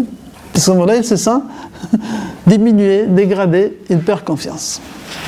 Non, il faut quand même laisser sa place où ce pôle plus protecteur, disons du rôle actif du masculin, peuvent quand même s'épanouir, tout en ayant, tout, bien sûr, tout un travail de dialogue, d'échange et d'accord. C'est pas qu'on fait les choses chacun dans son coin. Bon voilà, ça c'est pour ces jeux, entre guillemets, des besoins plus spécifiques. Avez-vous des questions, des commentaires, des réclamations? Je me reconnais pas. Tu te reconnais pas du tout. Disons, c'est un tableau général, oui, général. Disons que globalement, ça fonctionne comme ça. D'accord. Après, effectivement, il y aura des, filles qui sont plus masculines, des garçons plus féminins, donc en fait, ça peut. Il y a toujours les pourcentages dans mon histoire, d'accord? Mais si tu essaies d'observer autour de toi le fonctionnement général de la gente féminine et masculine, tu verras que ça fonctionne assez bien, d'accord? Après, dans mes archétypes, il y a le célèbre Aphrodite, qui est là, il est la féminité totale. Après, tu as Athéna, qui est la femme guerrière combative, donc qui est plus dans la pensée et autres, qui sera un peu différente dans son mode de fonctionnement. D'accord? Donc il y a plusieurs modèles, plusieurs archétypes qui peuvent euh, se mettre à l'œuvre. Mais globalement, ce côté entre guillemets réceptivité et émission va fonctionner euh, d'une manière générale comme ça. Mais est-ce que ça veut dire, parce que euh, je, je lis sur ce que vous dites, quand moi j'ai montré à ma fille la première réunion, etc., moi je me reconnaissais vraiment dans euh, tous les travers, enfin tous les travers, tous les, le tableau des femmes, etc. Et ma fille ne se reconnaissait pas du tout, moi je ne la reconnaissais pas du tout dans le schéma qu'on vient d'exposer, femme, et elle se voyait plus côté homme. Est-ce que ça veut dire que la charge de testostérone, on revient à la première réunion où on parlait d'œstrogène, est-ce que ça veut dire que la charge de testostérone chez une femme est peut-être plus importante quand elle ne se reconnaît pas dans tous les traits qu'on a donc euh, Oui, je pense qu'un par- oui, je La pense- dernière fois est là. Mais, oui, euh, ça, par rapport à- au fait, quand on se je, reprends pour les- la caméra, Euh, quand on ne se reconnaît pas de manière si directe dans les tableaux, c'est lié avec le fait que c'est comme la féminité actuellement, la femme est plus assu- habituée à faire des travaux plus masculins ou dans une mentalité plus masculine, ça renforce son côté de testostérone, son côté masculin, et va s'identifier davantage à ses pôles masculins. Donc c'est ce qui est en train de se passer aujourd'hui, d'où les livres numéro 2, mais c'est pas sur ça que j'ai fait ces tableaux, où il va expliquer justement tous les dérèglements qui vont se produire et en même temps ces sortes de déséquilibres hein, qui va euh, faire vivre à cette femme entre guillemets plus moderne, plus actuelle, qui est vraiment dans la, dans- la logique plus de la compétitivité de la masculinité, hein, si je dis dans les termes jungiens, une exacerbation de son animus, une forme de l'animus négatif. Donc c'est son côté masculin qui, qui va la gouverner davantage, mais au détriment de bien vivre sa féminité. Et ce sera ça le problème. Après, enfin, moi, j'ai pas l'impression que c'était ça. Enfin, dans, mon cas, parce que moi, par exemple, contraire, moi, j'étais souvent avec des gens qui parlaient plus eux que moi.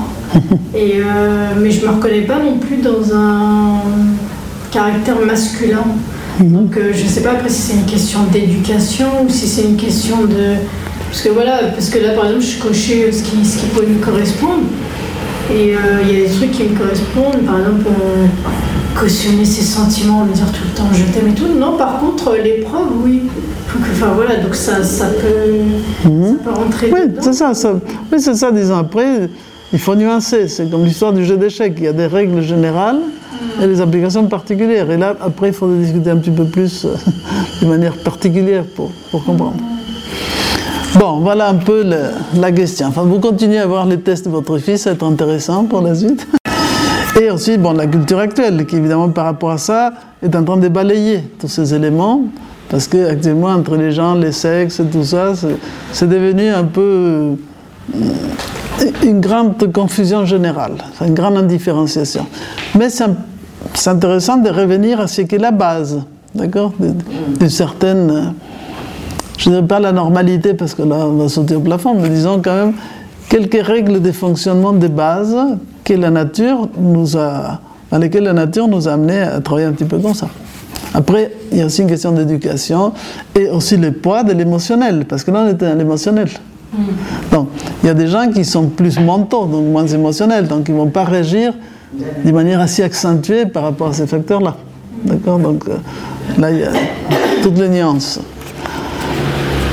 Bon, je vais vous lire un petit peu pour clôturer ce que j'ai mis comme petite synthèse dans ce chapitre, que j'ai appelé les sept clés du bonheur dans la relation du couple. Une espèce de synthèse sur les sept plans. Alors, vous prenez, vous laissez, vous faites ce que vous voulez. Moi, je vous raconte ce que je propose, comme plan d'entente cordiale, pour bien vivre cet aspect de la relation. Après, nous allons passer ah oui, en janvier, ah oui, construire un couple durable. Il me reste encore un chapitre de plus sur ce côté de la relation. Je ne me rappelle plus exactement. Oui, on va passer un tout petit peu à parler sur euh, les termes la notion du dialogue, de la communication. Bon, c'est ça qui est important, ce sera un peu le sujet qu'on va traiter la prochaine fois. En tout cas, voilà ce que j'ai proposé, je l'ai mis un peu comme une petite réflexion sur ces sept plans.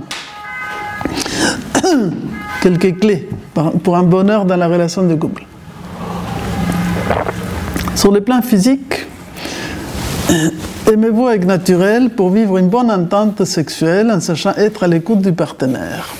Mais en même temps, cultiver l'essence, développer le bon goût et l'élégance pour honorer la courtoisie d'avoir en toutes circonstances un style, une présence harmonieuse pour notre partenaire.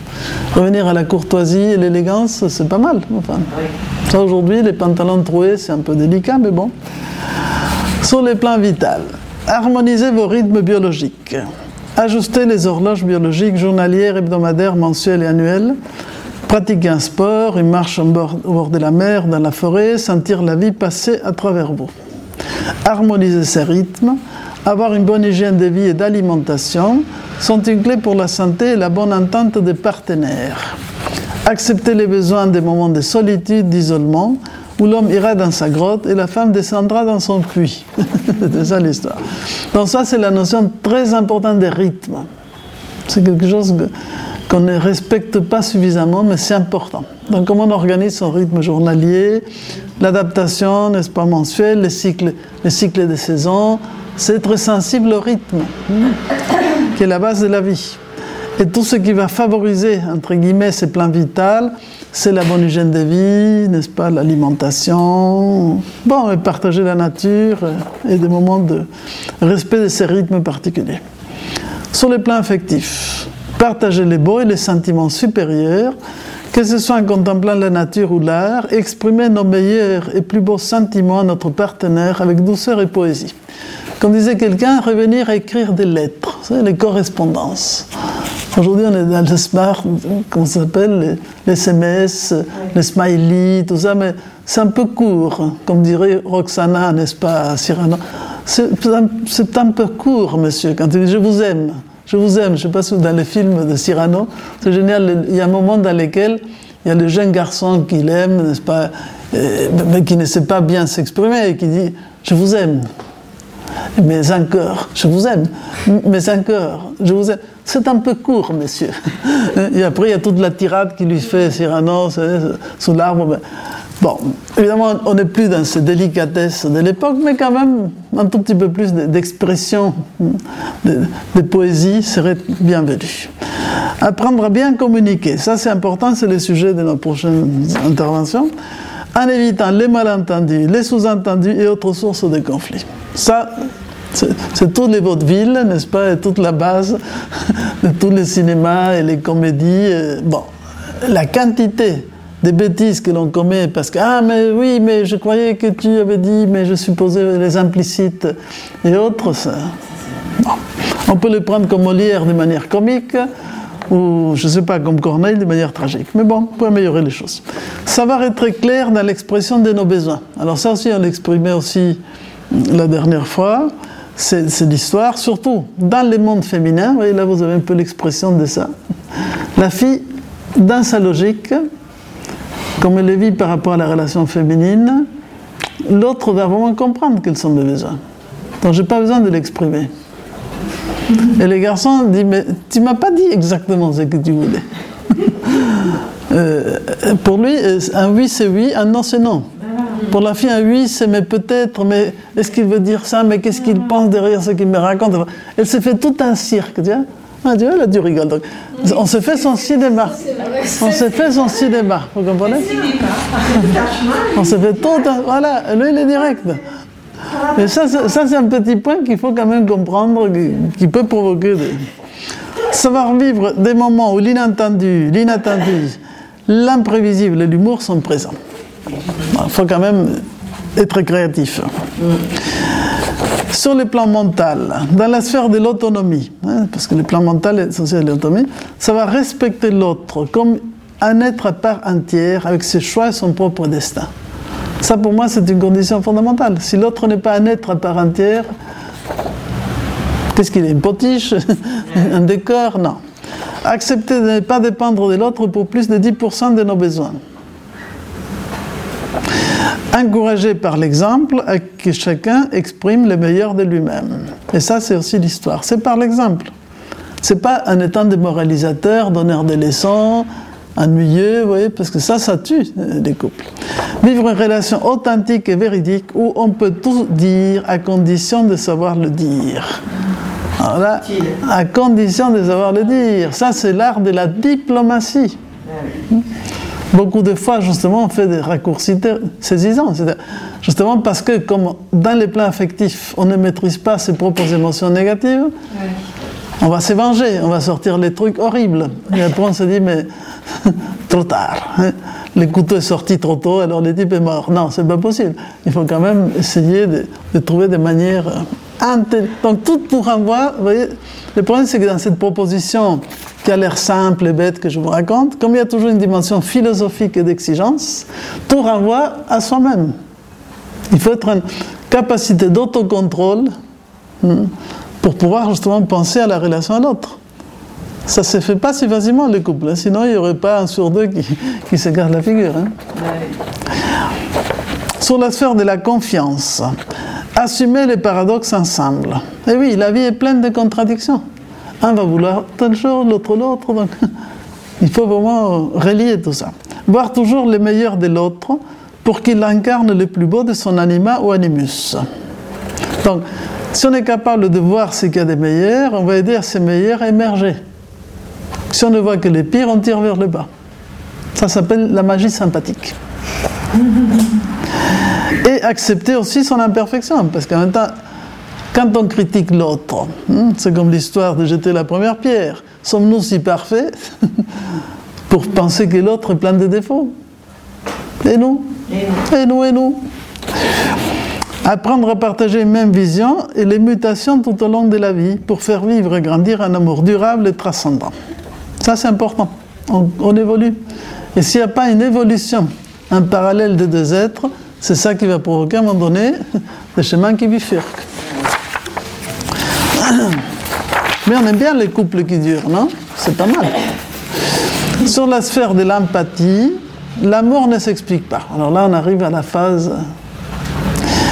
Si l'on vibre amoureusement, tout se met à vibrer autour et l'on sent la puissance indestructible de la vie qui passe à travers nous et nous unit à la grande vie universelle. Hmm, C'est la vibration de l'amour.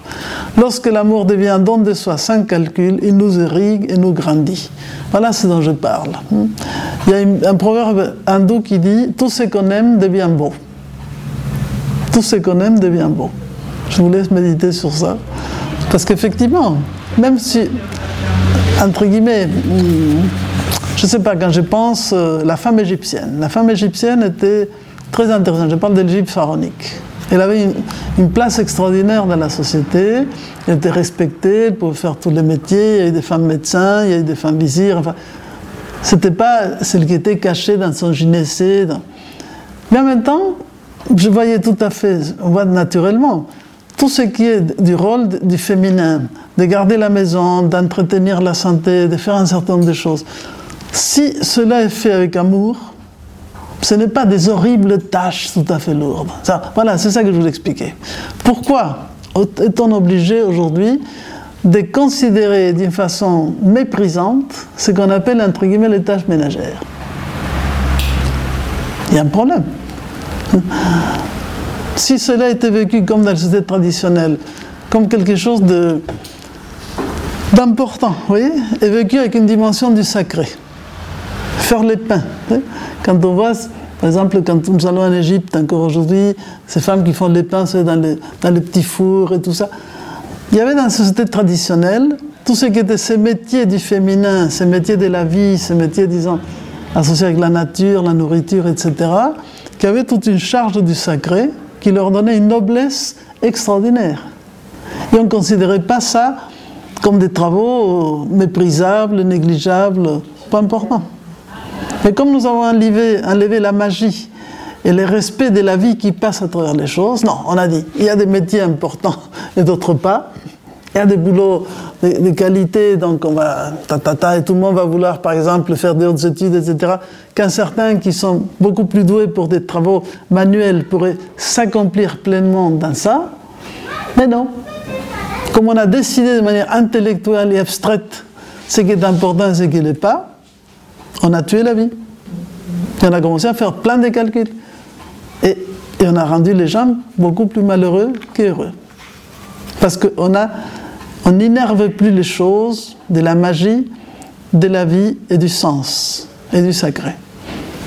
Pour les anciens, euh, si vous prenez les populations les plus archaïques, ils vont orienter les maisons selon les pans cardinaux.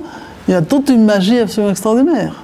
Et chaque objet du quotidien c'est en Inde ou dans certaines civilisations, les femmes, vous savez, qui font des mandalas tous les jours devant l'entrée, etc. Et tout un rite pour euh, laisser quelques miettes pour alimenter les fourmis. Enfin, il y a toute une, union avec la vie qui est absolument magique. Et nous? Non, on fait des calculs. T'as fait combien de temps les ménages, les machins, les trucs? C'est mesquin. Voilà, je cherche les mots. C'est mesquin. C'est petit. Hein. C'est calculateur. C'est l'avarice des Molières, quoi. C'est l'avare des Molières. On est tombé dans le monde des avares. Et si on est si avare, c'est parce qu'on n'aime pas. Et on ne peut pas créer un couple, entre guillemets, qui fonctionne si on n'aime pas. C'est aussi simple que ça. Mais aimer simplement ne peut pas se contenter d'une simple stimulation émotionnelle, d'accord Le coup de foudre. Cet amour dont je parle oui, demande tout un travail extrêmement subtil pour se déployer dans toute la gamme du septénaire. Bon, je peux que vous ne sortez pas découragé de mon histoire, mais tout au contraire, parce que mon intention, c'est de vous aider. Sur la sphère des lettres, le plus haut, aimer, c'est regarder ensemble dans la même direction, comme disait un certain Saint-Exupéry. Vous connaissez cette belle phrase. Dans la sphère de son propre être intérieur, le lien d'interdépendance devient une réalité qui permet de se voir dans l'autre avec les yeux de l'âme. Donc c'est là où je viens l'interdépendance dont j'expliquais, qui est la clé de la véritable autonomie. La force d'union vainc toute séparativité et la hiérogamie, hieros gamos, hein, l'union sacrée du couple des âmes, se réalise comme l'union mystique finale de Tristan et Iseult au-delà de la vie et de la mort. Il faut écouter la fin de Tristan et Iseult de Wagner qui est impressionnant. Ce chant de l'amour qui, qui surpasse la vie et la mort. Ou Orphée, en fait, le mystère d'Orphée Eurydice. Bon, je n'ai pas besoin de mourir, mais disons, c'est intéressant de comprendre qu'il peut y avoir un amour qui transcende l'espace-temps. Voilà ma proposition pour euh, un couple qui puisse fonctionner d'une manière à peu près efficace. Bon, ça demande des gens qui sont un peu philosophes, je suis d'accord. Mais nous avons une bonne école de philosophie à laquelle on vous invite de participer pour vous former à l'art de vivre. Bien, merci de votre attention. Y a-t-il un dernier commentaire avant de nous quitter ce soir? Non? Ça va? C'est bon? Ça va mieux? Non. Oui. Peut-être en fait, pour faire le lien entre les deux esprits, euh, dans un couple, simplement peut-être de l'empathie en fait. Oui. Euh, voilà, empathie c'est très important. Et ça, j'ai l'impression qu'il manque énormément euh, ouais. des, des générations. Absolument, mais ça manque parce que nous sommes malheureusement dans une éducation trop matérialiste, trop égocentrique et narcissique. Dans On a l'impression de avoir le temps d'être étouffé en fait et de tout de suite passer à autre chose si ça, si ça bloque, si ça. C'est ça, oui. Se mettant le point de vue de l'autre, on peut comprendre. Absolument. Absolument. On n'est plus capable de se mettre à la place de l'autre. Justement, parce que ça, ça demande tu vois, de, de, se décentrer. Donc, effectivement, avoir ce double regard. Et pour avoir ce double regard, il faut monter la conscience. Tant qu'on ne va pas accepter de monter la conscience au-delà de mes instants, mes pulsions, mes désirs du moment, il y aura un problème. Mais l'éducation actuelle, malheureusement, ne nous amène pas dans ce sens. Parce qu'on est dans cette espèce de précipitation permanente pour que ça change tout le temps, ta, ta, ta, ta, ta. Et c'est très mauvais, parce que ça ne nous humanise pas. On est dans un monde déshumanisé. Donc, il faut repenser les choses recréer des noyaux humains dans lesquels on pratique autre chose. Mais c'est faisable, donc. Il faut le faire. Si on le voit, il faut aller dans le sens de ce qui nous paraît bien. Non? Ça s'appelle la vertu. pour réaliser l'être humain dans ce qu'il a de meilleur. Nous, on est des amoureux de l'être humain, et en tout cas dans notre mouvement philosophique qui existe dans plus de 60 pays du monde et plus de 500 villes, on fait cette espèce de laboratoire pour recréer des espaces d'humanité, pour qu'on se sente bien. Quoi. Bon, on s'écoute, on va plus loin, et, c'est faisable. C'est possible parce que nous sommes composés comme ça, je ne sais pas si c'est clair. On ne va pas fabriquer des extraterrestres ou des martiaux. Non, non, on va se rappeler ce qu'est l'être humain. Waouh Qu'est-ce qu'on était riche On ne s'était pas rendu compte. Parce qu'on avait laissé notre humanité un peu de côté dans un enfin, marché de l'occasion ou ce que Platon appelle la caverne. Donc il faut sortir un peu de la caverne. Matrix pour les jeunes, c'est un peu la même idée.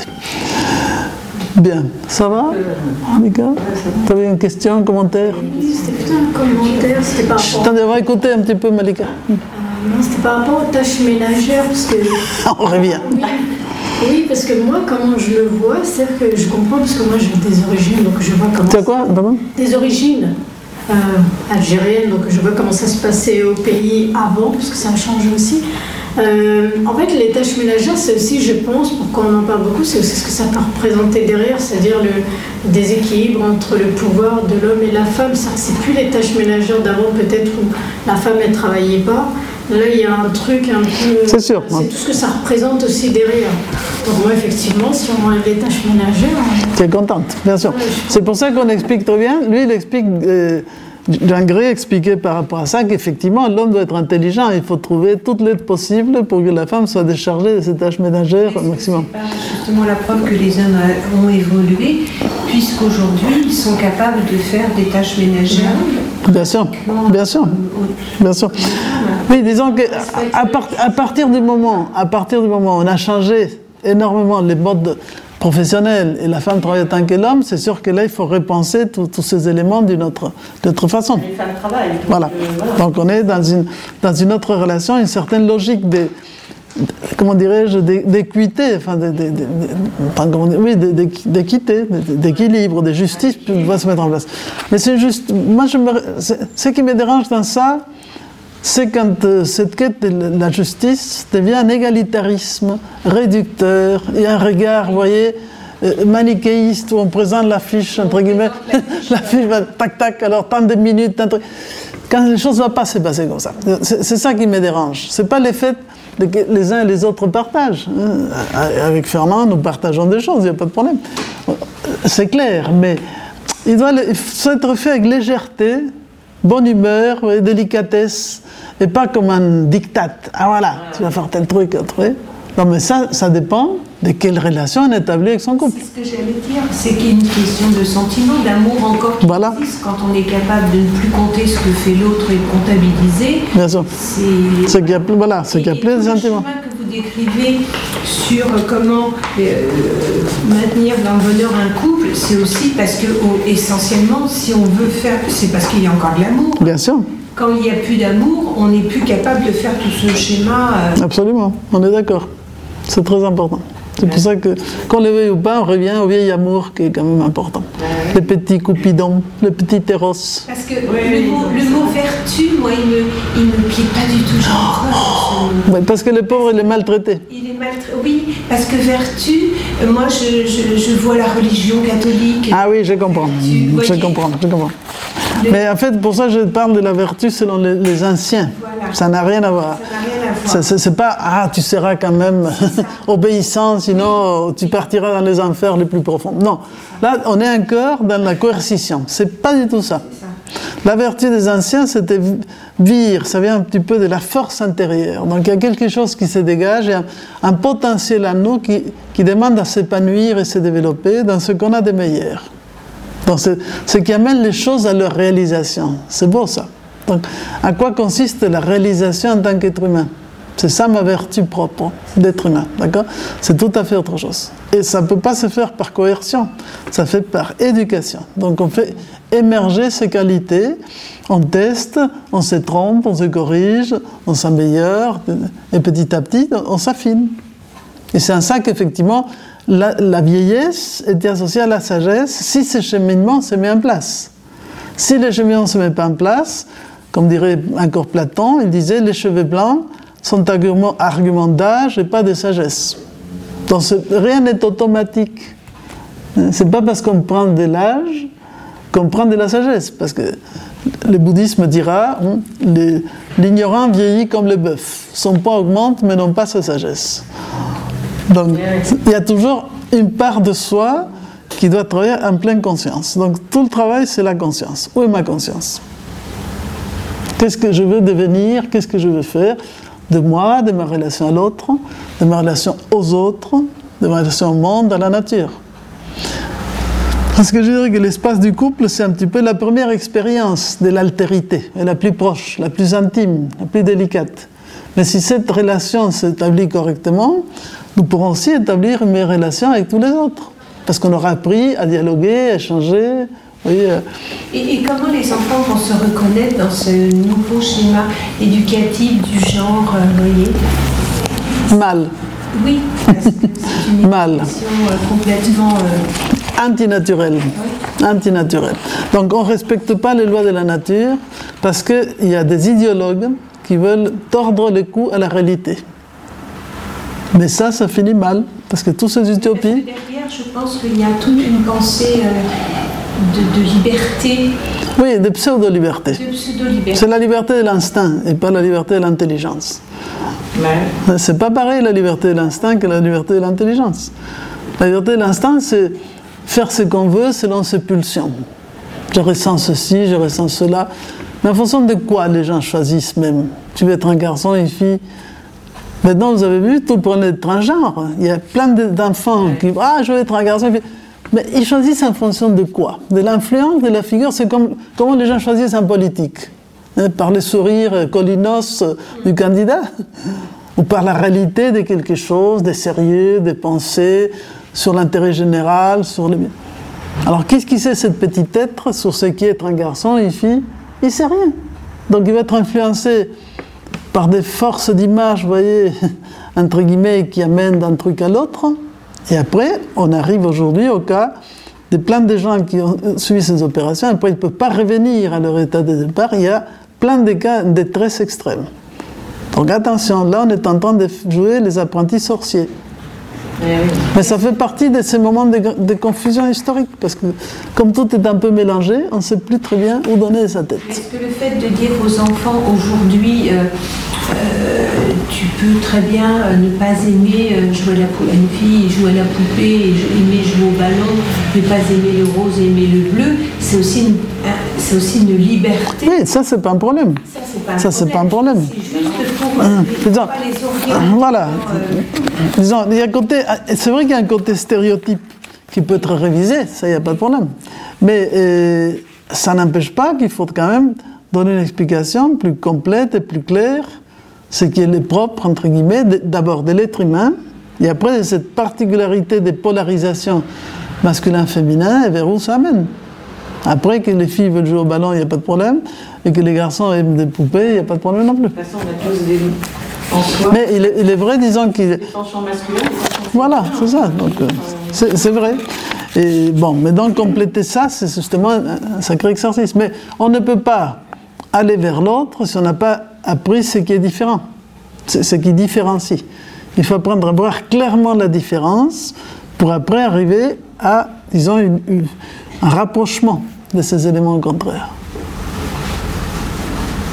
C'est à réfléchir, tout ça.